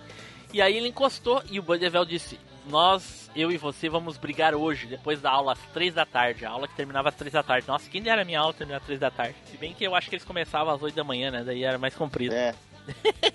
Enfim, e aí passou o filme todo nessa, nessa tensão de quando chegasse o fim da aula e muita gente dizendo, não, tem que fugir. Ele tentou fugir, não conseguiu, e várias coisas lá que a gente comentou no filme, no, no episódio 10. Quem quiser saber mais sobre o Te Pego Lá Fora, ouve lá o cast. Mas o Bud Revel era aquele cara que era ele, me, ele, era. ele me deixava tenso o filme todo, principalmente a primeira vez que eu vi. E eu sempre que eu vejo o filme, o sentimento, aquele volta tem aquele sentimento da nostalgia de quando a gente vê alguma coisa que lembra aquela coisa gostosa da época e também tem aquela nostalgia ruim que lembra dos momentos ruins da nossa infância, adolescência, enfim. E esse filme é um deles que toda vez que eu vejo eu me lembro daquelas vezes que eu, eu olhava pro lado, fulano via vindo e eu sentava o pé e saia correndo. Correndo. Várias vezes eu fiz isso. É, mas, mas esse filme tem o, o, tem o lado, como tu falaste, tem o lado ruim e tem o lado bom, porque o lado bom é que ele consegue, num dia, sair de, uns, de deixar de ser um zero à esquerda e ser o cara. Ah, mas aí, já, aí momento, já é né? ficção. É, isso é ficção. Essa parte é Ele, ficção. pe ele pega a professora gostosa, ele bate no Hum. cara que era uma lenda do bullying, né? Isso. Que nem o, que nem o, o valentão do colégio que ele pagou pra bater no cara não conseguiu, levou um soco na cara, quase morreu. Então, quer dizer, é, ele vira a lenda, né? o Mas a Jerry professora, a professora que tu falou foi, foi muito na cagada, né? Porque ele queria ser expulso ou ser suspenso, ser suspenso, ele queria ser Sim. suspenso. Então ele, ele foi assediar a professora pra ser suspenso e a professora acabou gostando. Ai, que horror. Nem nos meus sonhos Olha, mais eu- fantasiosos isso ia acontecer. Eu, eu entrei aqui na Wikipédia pra, pra ver se, se eu tinha alguma coisa pra lembrar do filme, mas realmente eu nunca assisti. E eh, infelizmente a Wikipédia me deu uma deixa muito boa pra eu continuar sendo a vilã desse cast, eu vou ser obrigada a usar. Olha aí. Esse filme é tão ruim que o Steven Spielberg fez- foi o produtor executivo, mas ele pediu pra tirar o nome dele depois. Ele abriu mão dos créditos de participação no filme. É tipo, cara, esse, esse trem tá uma merda, tira meu nome daí. Caraca, mas por que será que ele achou isso? Eu gostava sei do filme, não é sei. que será, será que é minha impressão que o filme era bom? Alguém, alguém que assistiu Não, o eu, filme? eu, eu acho que. Olha, ele foi um fracasso de bilheteria, viu? Ah, bom, é, bom. Aí. Mas todo mundo, assim, que eu lembro, assim, to- é aquela coisa nostálgica, né?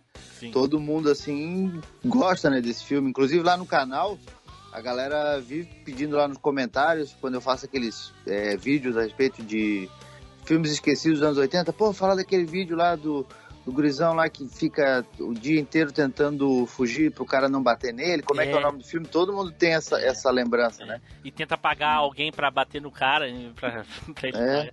Mas, o, Então, eu mas vejo- o Karim, esse sentimento, de, de- a gente tem, talvez eu, que nem eu e o Fábio estão falando aqui, sobre a nostalgia e coisa e tal, isso torna pra gente bom.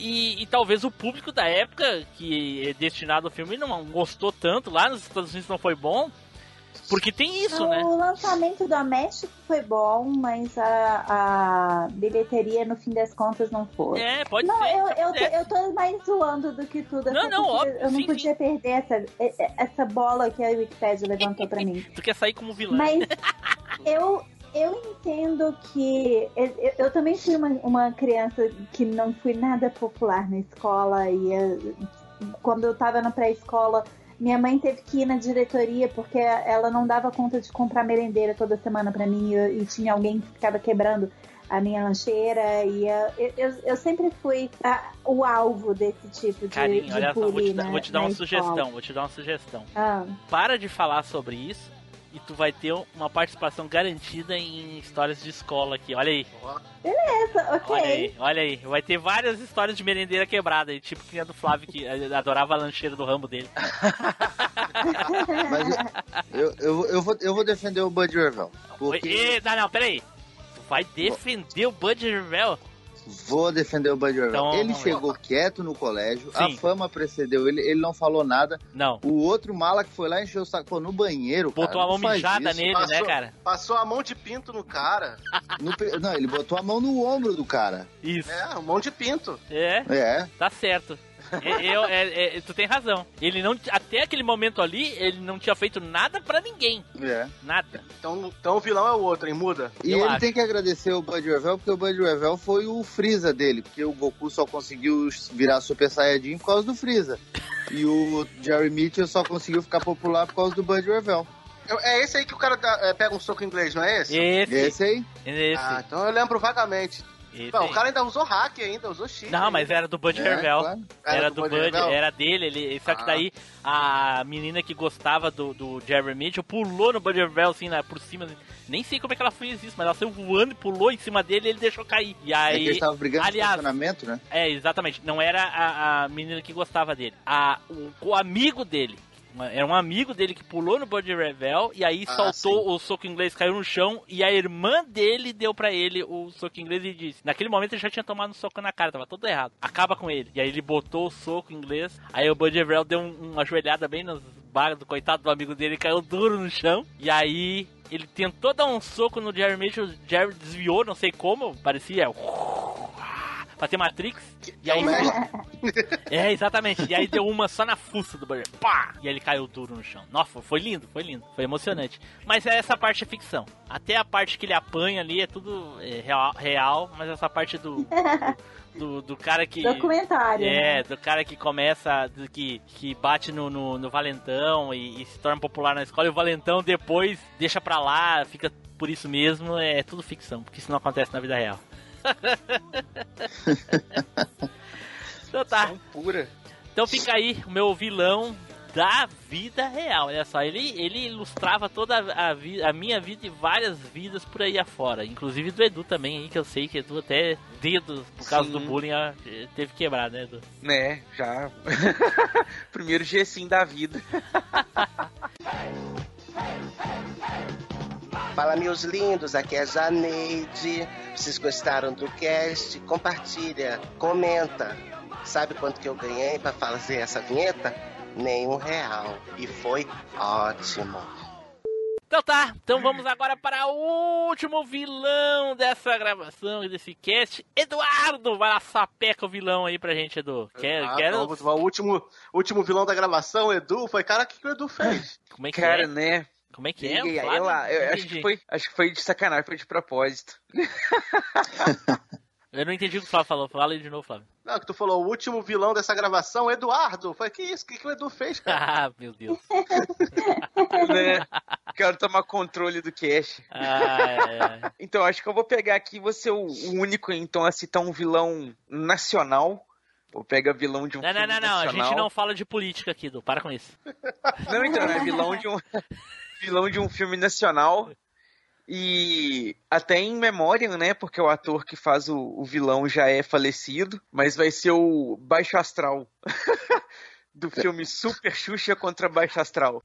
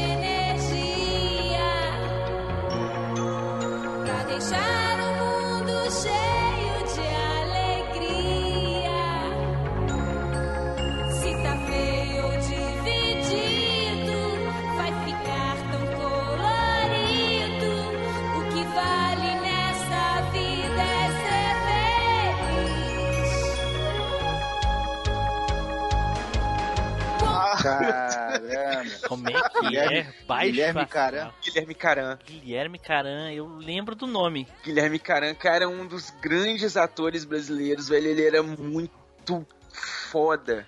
Pô, Guilherme Caran, cara. ele Nossa, eu gostava muito dele como ator, realmente. Era Ele Paulo era um ator não excelente. A voz do Paulo Paulada, do, do, do, do TV Colosso, né? Não, tinha, um- não tinha um Paulo Paulada no, no TV Pirata? Ah, mas o Edu não viu. TV Pirata sei. anos 80. Edu era criança. Eu sei do Paulo Paulada do TV Colosso, então pode ter sido.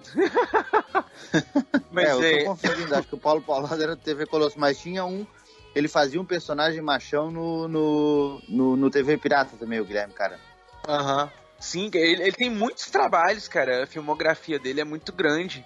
Deixa eu ver aqui, TV Pirata. Aqui não tem TV Pirata na lista dele, não. Ah, não, tem sim, TV Pirata. De 88 É, a 1990. O É. Amildo, o Amildo Ricardo, que era o Paulo Paulada da, da TV Colosso. É, não, é que eu confundi, é porque o Guilherme Caran tinha um personagem que era é, porrada, não sei o que, aqui é TV de macho, que ele fazia, tinha um, um quadro que ele fazia. né, ele faleceu em, é, em 2016 até, Foi. então foi até recente. É, mas o filme, então, né, o Super Xuxa contra o Baixo Astral, ele conta a história lá da, da Xuxa, que tava é, fazendo muitas campanhas lá de conscientização da natureza, de Sim, mas peraí, a educação. personagem, o nome da personagem era Xuxa. Era Xuxa. Putz, que... Era, era, era, meio, era meio que a Xuxa mesmo, saca? É, Ah, a- gente, é, a, a Era, Xuxa. era filme pra criança, gente. de É, a 88. Xuxa era o personagem. Não, Não tinha nem como É, botar outro personagem que o pessoal fala, ah lá, lá, Xuxa lá. Não dá pra botar. É, ma- mas no, no, no Lua de Cristal ela não era Xuxa. Isso aí tem vários Não, que ela não era mas- Xuxa. E, e alguém lembra o nome da personagem dela em Lua de Cristal? Saltimbancos Eu lembro. também não era. Olha aí, ó. Só Você- lembro da Xuxa na Lua de Cristal. Era Maria. Maria Xuxa Maria das Graças. que, é que é o nome de verdade dela. É, Maria das Graças, é isso aí. É, que é o nome de verdade dela. Ela, tá vendo? Era a Xuxa. E o Sérgio Malandro era só Sérgio. Mas então, aí tinha, né, a Xuxa fazia as outras campanhas e tal, e isso despertou a ira do Baixo Astral, que era uma entidade que vivia lá no, tipo, um submundo do, do, do- do- da cidade, assim, do planeta, o que, que era o lugar, assim. E aí, ele resolve que ele tem que acabar com, com a alegria, com as coisas dela, e o que, que ele faz? Ele vai lá e sequestra o cachorro dela, o Xuxo. E aí ela entra numa jornada... Ah, não, peraí. Se, ela- se ele sequestrou o Xuxa é porque era a Xuxa mesmo. né? Tá certo. É. É, gente, era a Xuxa personagem. Xuxa, Xuxa. É, ui. Ok, alguém me explica, por favor. Vocês são velhos demais pra terem assistido isso na época que passou? Ou, ou vocês têm a memória de, de Dory? Porque... Não, eu, o único filme da Xuxa que eu assisti era o que ela participava com os Trapalhões. Da Xuxa mesmo eu nunca vi. Não, ó, Edu, eu estou com você nessa. Eu, não- eu, não- eu abstraí esse aí. Vai ver que é porque o, o Guilherme Caranha tá feio pra caraca. De repente fiquei com medo. Pode Não, ser. mas o filme, Mas- o filme é muito legal, velho. O filme Mas é legal. é, o, o, o Baixo Astral sequestrava o Xuxo porque a, a Xuxa tava fazendo um negócio na cidade, era alguma coisa assim, não era com a. Tipo, É, ela, tava. tá- ela tava colorindo a cidade toda, Colorindo a saca? cidade, Aqueles negócios, é. tipo assim, onde tinha habitação, os negócios, eles estavam grafitando. Então eles estavam espalhando colorido, espalhando alegria pela Eu não, cidade sei, e tal. eu não sei o que, que é mais vergonha ali. Se é aquele meu vídeo ali, assim, vocês assim, ah, o Baixo Astral sequestrou o Xuxo da Xuxa. eu não sei o quê. A Xuxa tava colorindo. Ai, gente, o Baixo Astral acho que sequestrou vocês, porque Eu filme acho- é muito bom. Ai, droga, vamos, ter- É, vamos terminar esse, esse cast com Baixo Astral tem mesmo.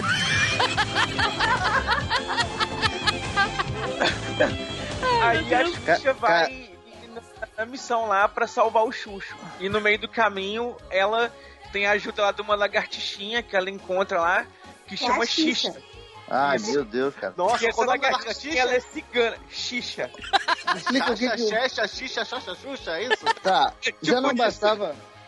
Já, ô, Edu, já não bastava a, a- a- a- o diabo da lagarta ser xixa, ainda tinha que ser cigana, porque é muita informação. Não, e era muito, e era muito massa a lagartixinha. Porque ela era meio cigana e ela falava tipo a cigarra do Alice no País das Maravilhas, sabe? Então ela, ela pegava e começava a falar com a Xuxa assim. Então a hora que eles tinham, tinham que subir um muro, que era muito alto assim. Aí a Xuxa pegou, olhou pra cima assim, ela olha assim, nossa, isso tudo! Ela vira assim, cai, já cansei.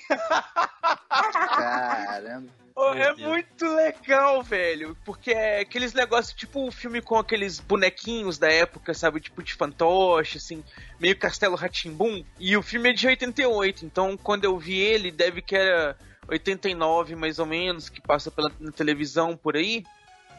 É, É, o eu- filme eu de tinha 88, cinco, né? anos. É. Então eu tinha uns 5, 6 anos, velho. Então eu realmente peguei o filme pra ver criancinha mesmo, velho. No hype do, do Xuxa todo dia de manhã cedo. E aquela coisa, sabe? Caraca, esse filme é dos anos 80. É, 88. Oito. Ô, ô Tim Blue, eu, eu- eu- hoje eu tô meio que o cara das curiosidades aqui, né? Posso largar duas? Vai, pode meter. Olha só, esse filme, Super Xuxa contra o Baixo Astral, foi o terceiro filme mais assistido dos cinemas brasileiros em 88. É. Isso juntando os filmes internacionais também. Que, que, qual foi os dois, os dois primeiros? É, não diz aqui, mas deve ter sido. Olha. Foi- ou foi um ano muito ruim, ou. E- Ai, meu Deus. Lançado na Argentina também. Caraca, É, deu- teve na Argentina. Só que o mais legal não é a Argentina. O mais legal é que o filme teve algumas cópias não autorizadas apresentadas Isso é muito em bom. festivais obscuros. E o título do filme nos Estados Unidos era Super Xuxa versus Satã. Mas aí, Olha aí. na época não era versus, pô. A Xuxa era do lado do Satã. Caramba, nada tão ruim que não possa piorar, hein? É, é. Meu Mas Deus do céu. o, Nossa, eu Guilherme Caran, gostava velho. Nossa, o Guilherme Caran ele fazia o vilão, ele fazia muito bem. Porque ele tinha aquele negócio que ele. Ele mudava a voz dele, né? O timbre de voz dele, então ele falava mais grosso, meio rouco, assim, e altão. E, e ele tinha um, um visu, assim, de maquiagem, uns negócios que era muito legal, que era muito cinza com preto. Uns Era meio negócios assim. punk, né? É. Ficou Então, bem, ele, meio- ficou, ele ficou bem tenebroso mesmo. Hoje em dia não fariam mais, sabe, né? Que as crianças ficam com medo aí, eles não veem É. e aí não, não faz. Não, isso eu tenho é, que hoje- admitir. Dava medo mesmo. Com certeza. Exato, cara. Ó, ó, ó os filmes que lançaram em 88, cara. Pô, o pessoal acho que, ó, Duro de Matar, Um Príncipe em Nova York, Pantera Quero Negra ser- dos anos 80. Uma Cilada pra Roger Rabbit, É, são filmes bons. Quero Ser Grande. Pô, mas era Ah, mas- Xuxa, cara, né? Era Xuxa, é, Era era. Xuxa. Era É Xuxa. Era Xuxa. Já tinha saído na Playboy? Já, Já. já, já tinha até recolhido já. Já- Eu vi, eu vi, foi, foi de 88. Olha Nossa, aí. filme, muito filme bom. É, né? mas é que nessa época, Xuxa, Trapalhões, essa galera arrebentava, Não, né? mas é, com, com certeza o- os, os dois primeiros devem ser de Trapalhões, porque sempre que os Trapalhões é, botavam um filme eram os, os primeiros. Que eu acho que tem um dos Trapalhões também de 88 aqui, ó. Os Heróis Trapalhões. É. Sabe? Os É. heróis trapalhões é aquele que tem o, o Didiron, né? Acho É. que é. Didiron é aquele é a princesa Xuxa. Ah, é é. o, Isso mesmo. os, os, tra- uma- os Heróis Trapalhões, uma aventura na selva. Caraca. Nossa, Esse é o que? O qualquer Didizan? Titizan. Deve ser. Porque o Princesa Xuxa e os Trapalhões é o que tem o Didiron, que aí é o espacial lá É, mas e esse tal. anos 90, o Didi já tá velho pra burro, né? É esse, Edu, ou tem mais alguma coisa? Não é isso, cara. E, e o vilão é muito foda, cara, o Guilherme Caran. Eu lembro que eu tinha medo mesmo do personagem, sabe? Eu achava ele, nossa, capulosíssimo, cara. Fera. e saudoso aí Guilherme Caran, né, cara? Que nos Sim. deixou aí, Sim. mas deixou um legado bacana em muitos trabalhos. Saudoso mesmo. eu- Eu... lembro de gostar muito desse filme. Eu lembro desse.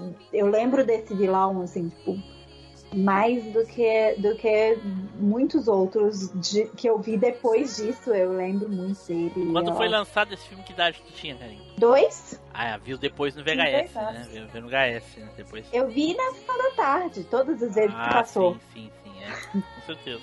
Sessão da tarde, cinema em É que casa. todo ano passava, né? Lógico, lógico. ia ter uma continuação, só que a, a roteirista do livro brigou com a, com a- do, do filme brigou com a Xuxa e aí acabaram cancelando a continuação, mas o filme ia ter uma continuação com, com o Guilher- Guilherme Caran de novo no papel do Baixo Astral, ia ter uma revanche. Caraca, olha aí. Olha. Não, eu achei legal que tem, tem, tem uma dica, uma crítica sobre esse filme no site britânico The Spinning Image. E eles publicam resenhas de filmes obscuros e cult. E nessa crítica, o Andrew Pregasm escreveu que, embora simplista, trata-se de um filme para crianças afinal, a mensagem central de que apenas a educação pode permitir que os jovens, que os jovens derrotem a opressão e alcancem a verdadeira liberdade é tão potente quanto entusiasmante. Se a mensagem é entregue na forma de uma música pop interpretada por uma sexy e rodopiante supermodelo, é simplesmente um bônus. Olha aí. Olha só. Caraca. Então tá. E o filme ainda teve elogio do Pelé. hein? Então tá, então ficou aí o vilão do Edu aí, sensacional, inesperado também. Hoje eu acho que a gente teve vilões inesperados aí, ó. Nenhum, assim, eu tava, eu tava esperando vilões assim, daquele ah, mainstream, aqueles vilões todo mundo conhece, coisa e tal. Vai chover e-mail dos caras reclamando, não, como é que não falou do fulano, como é que não falou do ciclo? Tá aí, ó. Esse, esse tipo de coisa assim que é legal, o pessoal não espera e vem aqueles vilões é, só para surpreender. A obscuridade. Sim, sim. Ah. Fala aí, povo. Aqui é o Eterno Estagiário, Flávio Azevedo. Cara, gostou do episódio? Comenta, cara, compartilha. Falou, valeu, abraço.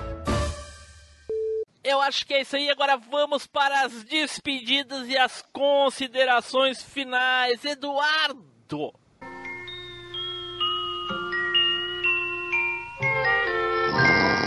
Taranando.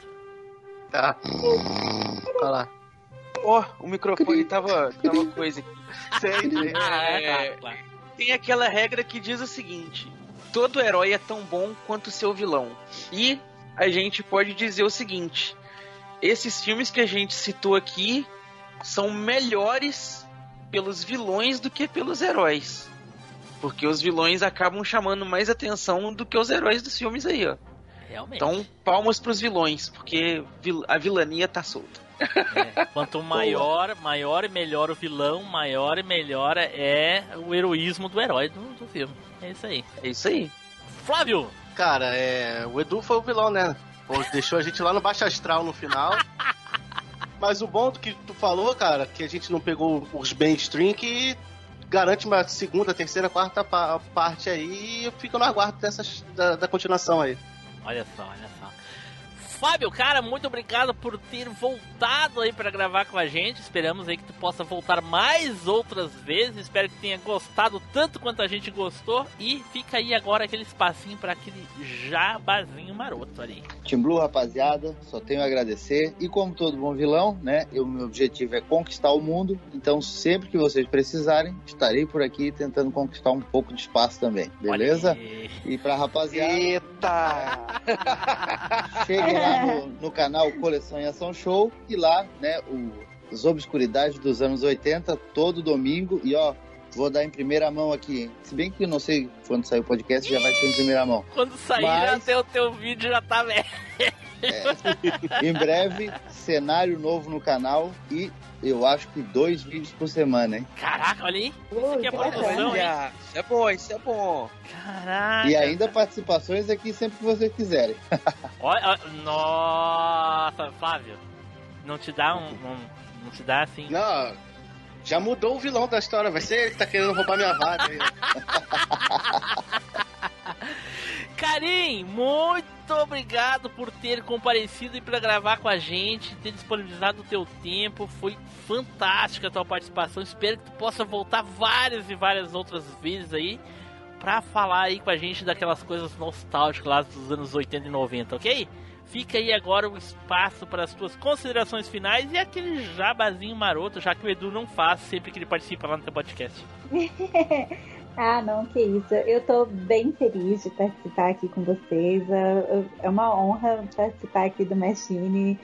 E é- é um programa que eu gosto bastante de escutar. E é- é- essa, essa nostalgia é um sentimento muito gostoso de manter vivo mesmo. Muito obrigada. E eu sei que de vez em quando eu faço umas piadinhas meio agressivas, mas é tudo no bom humor. Eu não, não tenho a intenção de. Espero não ter magoado ninguém. É, e é, eu faço. Eu tenho dois projetos principais. Quem quiser me encontrar pode procurar por Doutora Método, Doutora por Extenso em qualquer rede social e lá vocês conseguem os links tanto pro Spoilers, que é o podcast onde a gente fala sobre séries de TV e filmes baseados em quadrinhos, todos os que estão passando agora, então não tem muita nostalgia, mas a gente acaba tendo espaço para isso porque tem os quadrinhos, né, pra gente. Só uma curiosidade aqui: é, é, Ah. quais quadrinhos? Qualquer coisa que tenha sido publicada primeiro em quadrinhos a gente fala. Então, assim, tem algumas coisas bem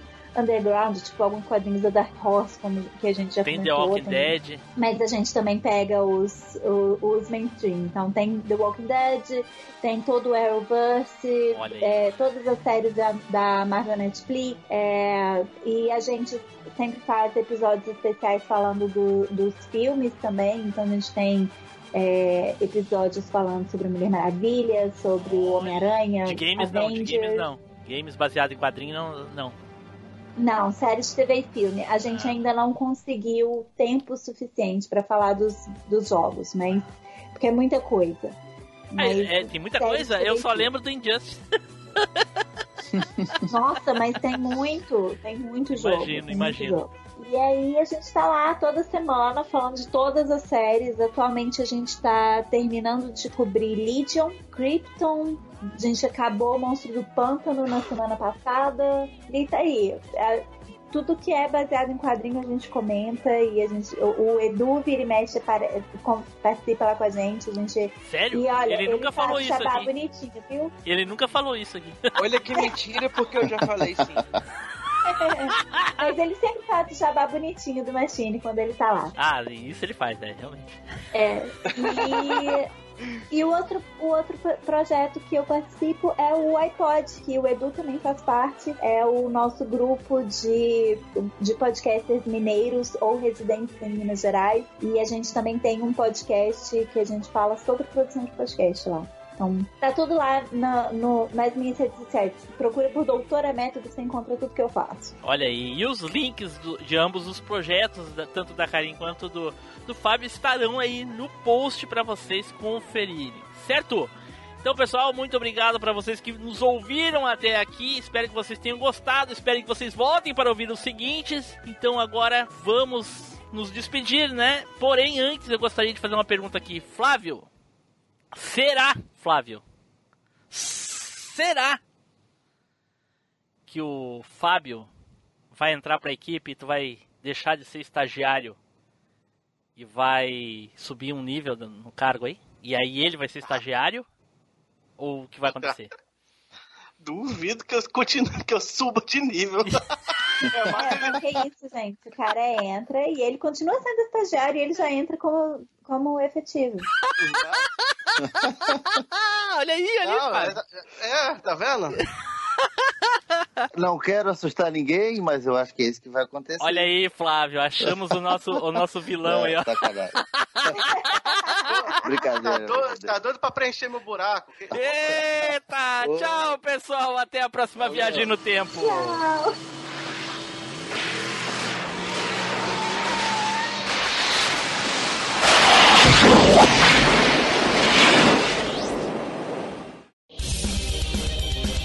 Leitura de e-mails e comentários. Comente no site ou mande seu e-mail para contato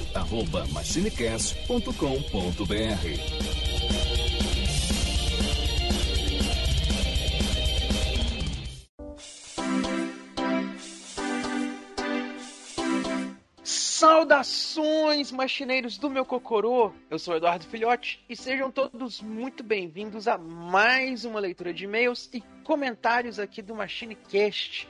E hoje me acompanhando, Tim Blue! Fala aí, Tim Blue!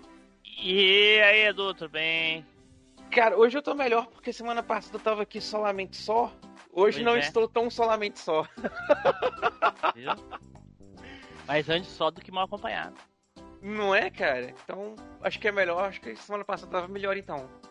Eita, pô, pera aí, deixa eu sair aqui. Sair, apagar o site, apagar áudio. Consome com tudo. Tudo. Então, vamos começar aqui, Team Blue, que a gente tem uns e-mails pra gente ler. Vamos começar Só, pelo- só um recadinho antes da gente começar a leitura aí, porque às vezes pode ser que o pessoal não espere até o final lá. Nós vamos dar uma pausa nas leituras de e-mail aí por um, por um período aí ainda não definido. Mas continuem mandando seus e-mails, nós vamos ler, vamos tentar responder ah, por e-mail mesmo. E eles vão ser lidos nos programas assim que a, que o, a leitura voltar, a gente, a gente volta a ler. Não se preocupe, eles vão ser lidos. Continue mandando. Esse aí, Edu.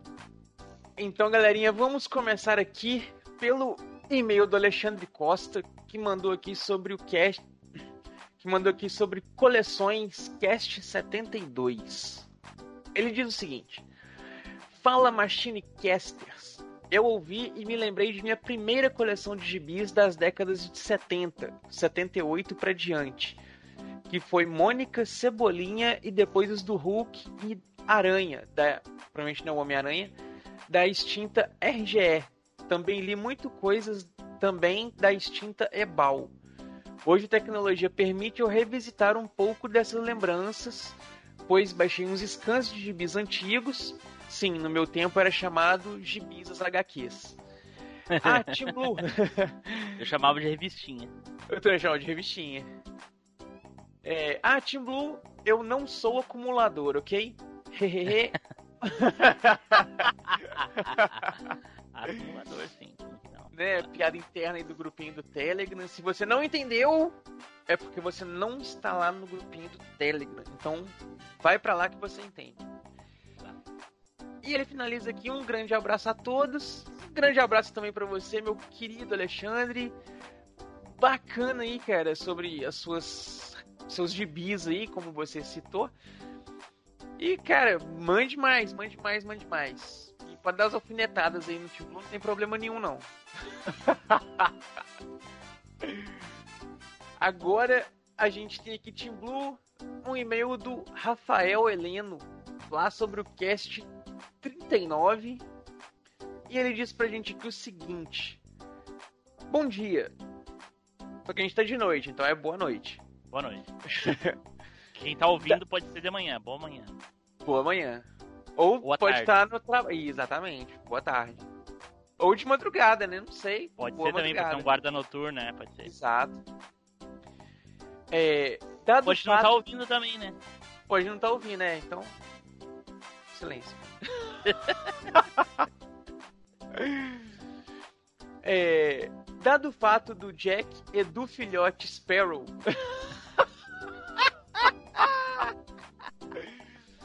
estar divulgando a coleção Vagalume, Vagalume no Face dele. Olha, rapaz! Mas aqui um detalhe: essa, essa, esse link lá que eu postei no, no Facebook da coleção Vagalume é oficial.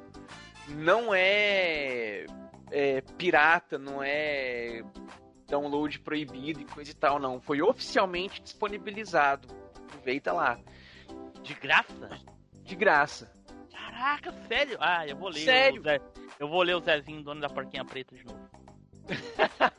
São, me parece que 68 livros que eles disponibilizaram. E já fica a dica aí também que tem muitos outros livros lá. É... Caramba, me deu um branco aqui. Depois, se eu lembrar, a gente Sabe insere aqui que na edição. Sabe qual é o problema? Tem um problema nisso. Só quem é velho provavelmente vai gostar. Porque a linguagem do livro é para crianças daquela década lá, daquela, daquela época. As de hoje não, não vai fazer muito sentido, entendeu? Mais ou menos. Alguns sim são datados porque são, tipo, contexto, referência A e coisa e tal. linguagem Datou muito é, a obra, é. Tipo, tipo o, o, o, carinha lá, ah, quem é homem gospe aqui, entendeu? Porra, a pessoa não vai fazer ideia do que, que, é- que, É. que? Sabe? Mas, Mas, mas, algumas obras também são tipo o Pequeno Príncipe, né, cara? Fala uma linguagem ali que, independente de quando você lê, você consegue contextualizar e, e tudo mais. Entendi. Pequeno príncipe é aquele do SBT, né? Isso. Isso. É, ele continua aqui.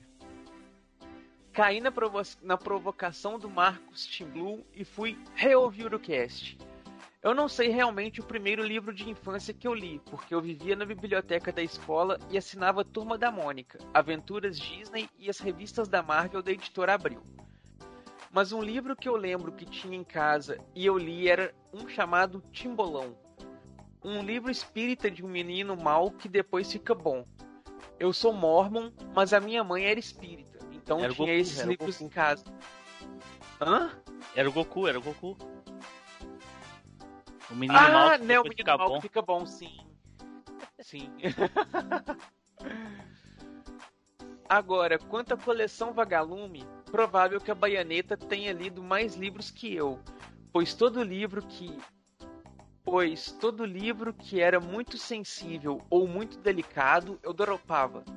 Exemplo, o Sozinho no Mundo, que a menina vira mãe solteira.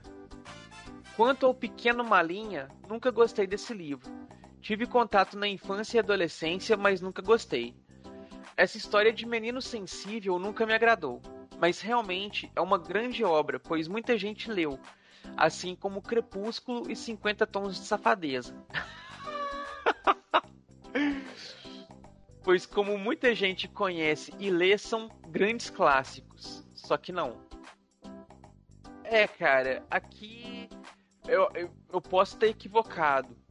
Mas eu acho que tem dois selos que os livros ganham, né? Que é o, o selo do clássico, que é quando ele atinge lá determinadas coisas de linguagem, de não sei o que, de estudo e coisa e tal, que torna o livro como é, uma obra referência dentro de algum assunto ou tema e coisa e tal.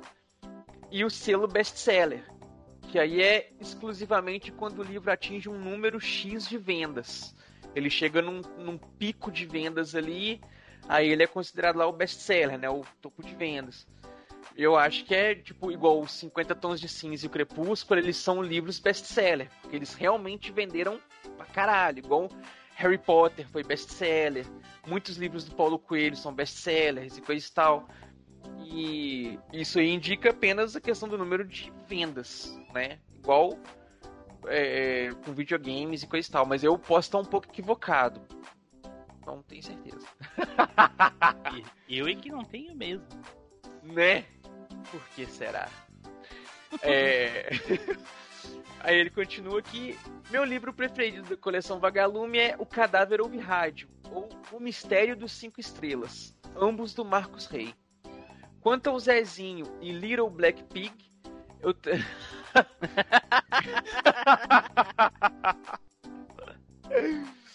é, eu também tive esse livro e gostava, apesar de que eu nunca morei em sítio e as minhas brincadeiras eram no carpete mesmo dentro de casa. Nossa. Minhas aventuras eram na locadora e na área de casa. Nossa, Ah, depois, cara. eu vou, depois eu vou te mandar um vídeo, Edu, de, de- de uma criança de, de apartamento e uma criança da roça. Depois. É, cara, Cara. tem. Maurício de Souza, ele ilustrou isso de uma forma muito legal nas historinhas do Chico Bento. é Sim, que o é. Chico Bento tem É um primo priminho dele, dele, né? que é. É.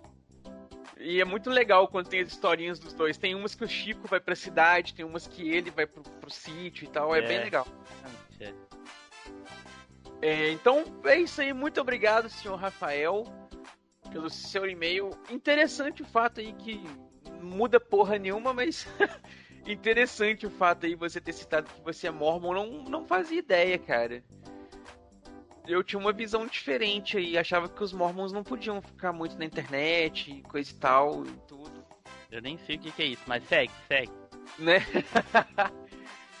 e aí, então, muito obrigado pelo seu e-mail. Mande mais, mande mais, mande mais.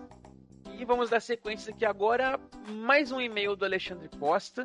Caraca, ele parece que ele te ouviu. Tu falou, mande mais, mande mais. Aí, ó, mandou. Mandou mais, tá vendo? Que ele mandou aqui brinquedos nostálgicos. Ele diz aqui o seguinte: Fala Machinecasters, eu tive muita alegria em lembrar dos brinquedos que tive, dos que não tive e do maldito Ferrorama. O pessoal do grupo sabe por quê. Mas eu tive o Falcon Olho de Águia, os bonecos da Gulliver da Marvel e o Batmóvel da Estrela. Então tá valendo. Não os possuo mais, ficou na lembrança. Mais brinquedos são parte importante da infância. Penso eu que se mais crianças brincarem, teríamos menos adultos envolvidos com drogas e coisas assim. Bem, um abraço a todos. Edu, ele falou do Ferrorama, agora eu me lembrei. Uma, um Maverick, lá no grupo, ele falou que aquele Ferrorama que tu viu não é um Ferrorama. Não? Não, é o que tu liga na basezinha, que nem tu falou, que não é, tu não liga no trenzinho, que nem era Ah, Ferrorama. ah. Quando tu liga na base, não é Ferrorama. É, é- é- é- Ele disse o nome lá, lamento, eu não, eu não lembro o nome. Mas é tipo assim, é a mesma coisa que tu fazer um, um aviãozinho de papel e ter aquele cara que tem os aeromodelismo, tá ligado? Ah, pode crer. Aí no caso, esse trenzinho então do meu amigo era o, o trem modelismo. Exatamente, alguma coisa do tipo. Ah, bacana. É por isso que o negócio então era tão sofisticado, assim, de luz. Não deixava, não deixava as crianças brincar, pegar, entendeu? É, exatamente. Ah, bacana. Bom saber. Muito obrigado então, Maverick, por, por essa informação aí, cara. E muito obrigado e também ao Alexandre Costa e pelo seu e-mail. Alexandre Marcos da Costa. Não- Ele não, ele não bota, não, sei porquê. Pois é, porque ele não gosta desse nome que, né? Será, cara? Não é possível. O nome mais bonito que existe. Cara, porque Marcos não é coisa A minha, boa, mãe, sabe? a minha mãe também não gostava. Pô, pesada essa, velho. É, fazer o quê? não gostava nem do nome nem de mim. Ah, vou dar. Porra! Nível de humor negro satânico agora. Não, não. Fatos, fatos não, não, não, não, não é piada. Nossa, velho. Vai, pô, lê aí. Então, Tim Blue, olha só. Emplacando o segundo e-mail aqui também junto com a gente, o Rafael Heleno aí de novo, Olha só. Agora também- né? E e também mandando aqui sobre o cast 152 brinquedos. Que Eu vou falar pra você o seguinte, eu acho que ele e o Alexandre meio que combinaram assim, sabe? Ah, vamos ouvir o mesmo cast, mandar o mesmo e-mail ali no- na mesma semana, ver o que, que eles vão arrumar e tal. Eu acho que é treta. e ele diz aqui o seguinte: Primeiro de tudo, vão cagar no mato.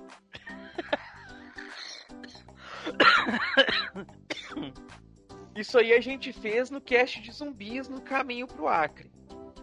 Caraca!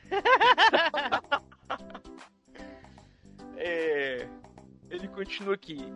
Eu ouço no caminho do trabalho os casts, na ida de manhã e na volta para o almoço. E vocês ficam falando de coisa nostálgica demais essas horas. Daí eu sofro ataques dos ninjas cortadores de cebola logo de manhã. Ah, agora sim, entendi. Ah, pô, velho, não é culpa nossa. Os ninjas são ninjas, nem nós controlamos os ninjas. Né? A gente Malditos mal pode seus movimentos. É, ué. Vamos lá. Quanto aos brinquedos, eu tive muitos comandos em ação com seus respectivos veículos. Tive Rambo sem camisa e alguns inimigos do Rambo. Mas He-Man e Thundercats nunca tive. Tenho um vazio no peito por não ter tido a Toca dos Gatos e nem o Castelo de Grayskull. Desses brinquedos de rico de vocês, faltou falar dos brinquedos a pilha, tipo Gênios, que eu ainda tenho, Pense Bem, Maximus, Pegasus, Ponticar, Dragão e outros carrinhos de rico. Trenzinho eu não tive. Trenzinho. Eu não tive o ferrorama nem o autorama. Mas eu tive uma miniatura de circuito de trens. Só que o meu não era pilha, era elétrico. O trilho ficava eletrizado e controlava o trenzinho por uma estação, apertando Aí. botões e mudando, mudando a chave para ele mudar de lado e afins. Aí, ó, é desse modelo aí que é o trenzinho. É o, É, pois é. o trem modelismo aí que o, que o Maverick falou.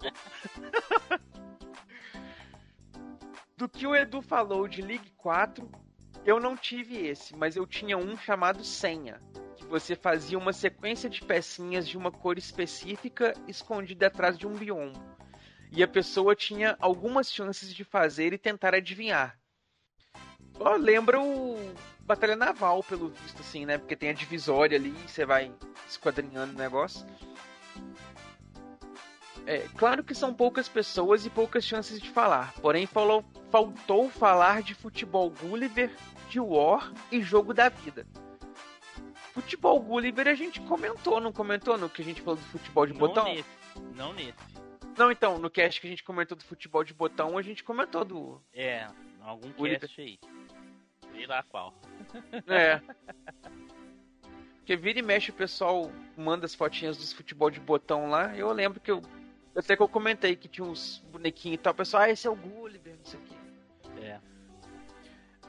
Além de falar, é claro, de Atari e Dactar, que eram os videogames de quando eu era criança. É, só que esses daí a gente deixou de fora de propósito.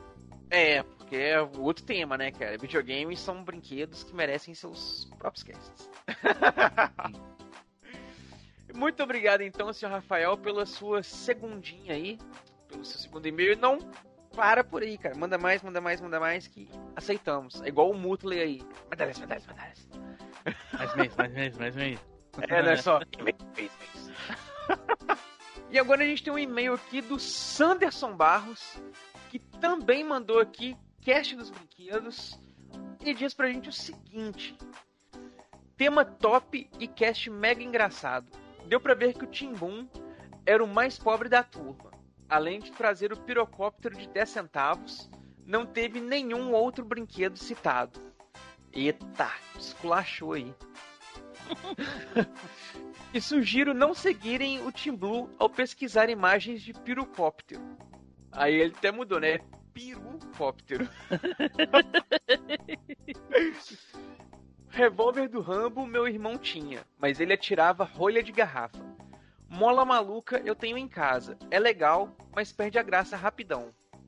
Soldadinhos de plástico eu tive, mas a maioria estava com a ponta da metralhadora mordida. é mesmo. Dos brinquedos de rico, eu tive algum ferrorama piratão. Me lembro que minha mãe quebrou um trilho pisando em cima e tentou colar em outro trilho com fogo. Obviamente, deu tudo errado. Caraca. e vocês deixaram de fora o melhor brinquedo antigo de todos os tempos: caminhão de boi. Clássico. Botaram, botaram no grupo lá do Telegram e disseram assim: um, um caminhão de Team Blue. Sacanagem. Vários bois coloridos vazados por dentro e de novo com as pernas modidas. É, minha lista de musiquinhas. Abertura.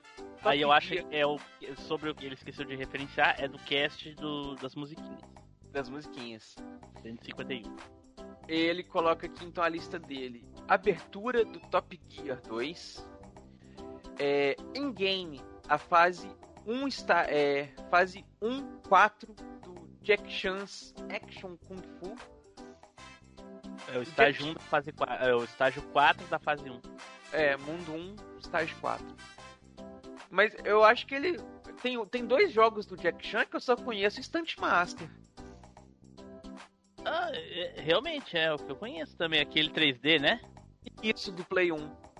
É, eu só conheço aquele também. Peraí, até vou ver esse aqui. Caraca, é mesmo, tem um outro aqui do Jack Chan, é é de. É de. de. Nossa, do que, que é essa porra?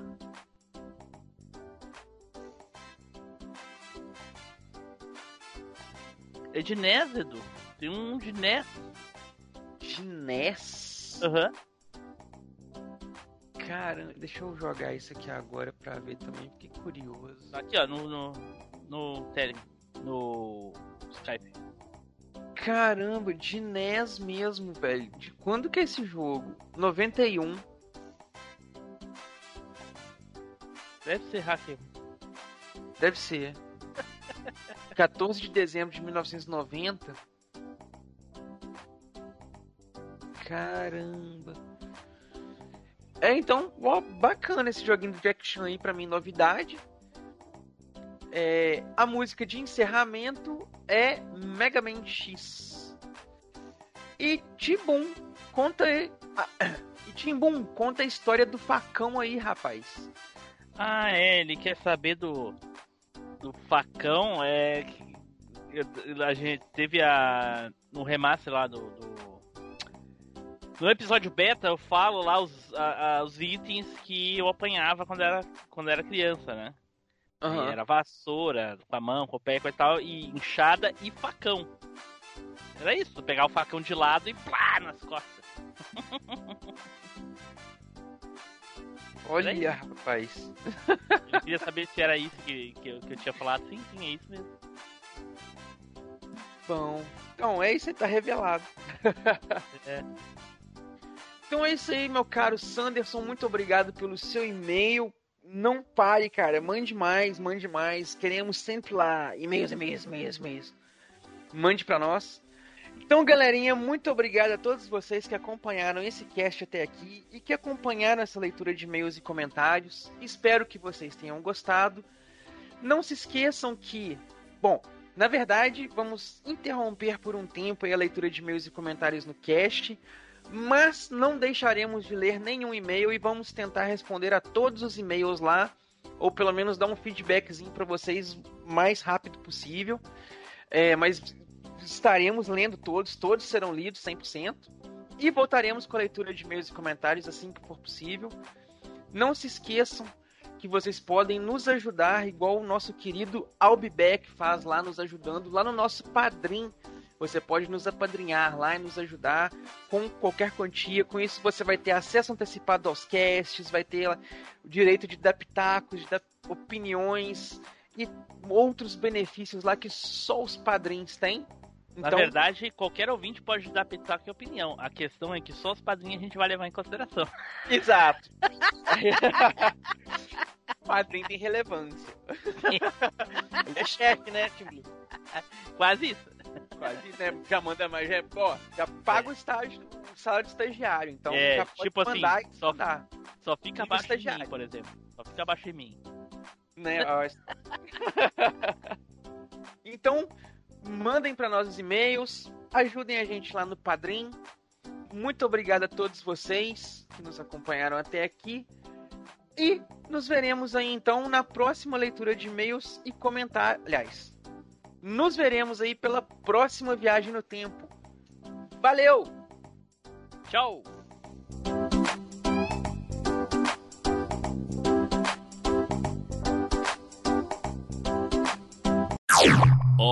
Topic. Uns detalhes que de repente pode ter passado e eu não ter passado pra vocês, porque quando eu largo lá no grupo, o pessoal do grupo obviamente sabe, né? Mas é, às vezes eu esqueço de passar pros convidados, só recapitulando aqui. Vilões até 1999, que a Uhum. gente trabalha sempre com esse limite para deixar as coisas bem old mesmo. E não é obrigatório, não é obrigatório, mas se tiver como evitar falar de qualquer coisa do tipo, melhor, porque a gente vai ter uma pauta no futuro falando só de então só de Ah, anime. boa. Então, Ok. se tiver como limar, se tiver bastante na tipo assim, não tiver um só na, na lista, o cara vir pra cá com- participar com um só na lista, tá pedindo pra ser roubado no sorteio honesto, né? sabe como é que é, né, Flávio? Uma rifa, né? Não é? Né? Quem, quem é, É. que vem com um na lista só? Ninguém faria um troço desse, né, Flávio? Jamais, Jamais. tipo. É inadmissível. né? Alguns, inclusive, vêm com oito. É, o pior é. é- Pior, além de, de, de, de ter um só, o pior é o pessoal que pega hoje o negócio pra fazer. O- Isso aí é só o Spider, mas o Spider não vai participar. Mas o, Aham. o, o Fábio, tu, 8 é um número razoável. Pra te ver, a gente tá em 5 aqui. Um número bom, sabe? 8, beleza. Mas teve um que tinha 6 pessoas participando e teve um cara que pegou, botou 54 na lista de, de um item lá. Nu. Pra que que... Caraca. Por que, né, cara? Por que 54? Só pra ostentar. Só é... Aí. Nossa, minha lista é 54. Nossa, ah, toma Aqui minha lista, jogando a lista na cara dos outros assim. Aqui minha lista aqui, ó. Colecionando Pokémon. É, é. são 150 na lista. Ai, ai, ai. Então tá. E, e eu vou mandar pra vocês também a- a- as minhas fotos de vilã. Pra, eu tenho duas fotos que são muito boas. Eu vou mandar pra vocês colocarem no, no Twitter do Machine. Me cobra, viu, Tim Blue? Ok, eu cobro. Mas é foto do que mesmo? É, é, minhas fotos de vilã, eu tenho duas fotos. Tenho A uma foto com- de com- vilã. Ah, tá, pô. Vai pra uma talvez. foto com aquela foto clássica com o gato no colo, sabe? Aham. Tem, eu... tenho uma com as facas de uma vez que eu ganhei um avental que tava dizendo perigo na cozinha também, que a foto ficou genial. Caraca, mas. Eu vou mandar pra você. Caraca, com faca, com avental e faca na mão. Nossa, que, que visão. ok. Valeu! Ai, ai, ai. Edu dormiu três vezes no cast hoje. Realmente.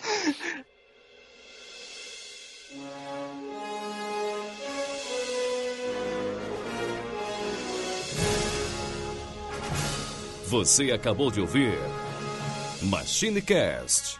Compartilhe, comente no site machinecast.com.br.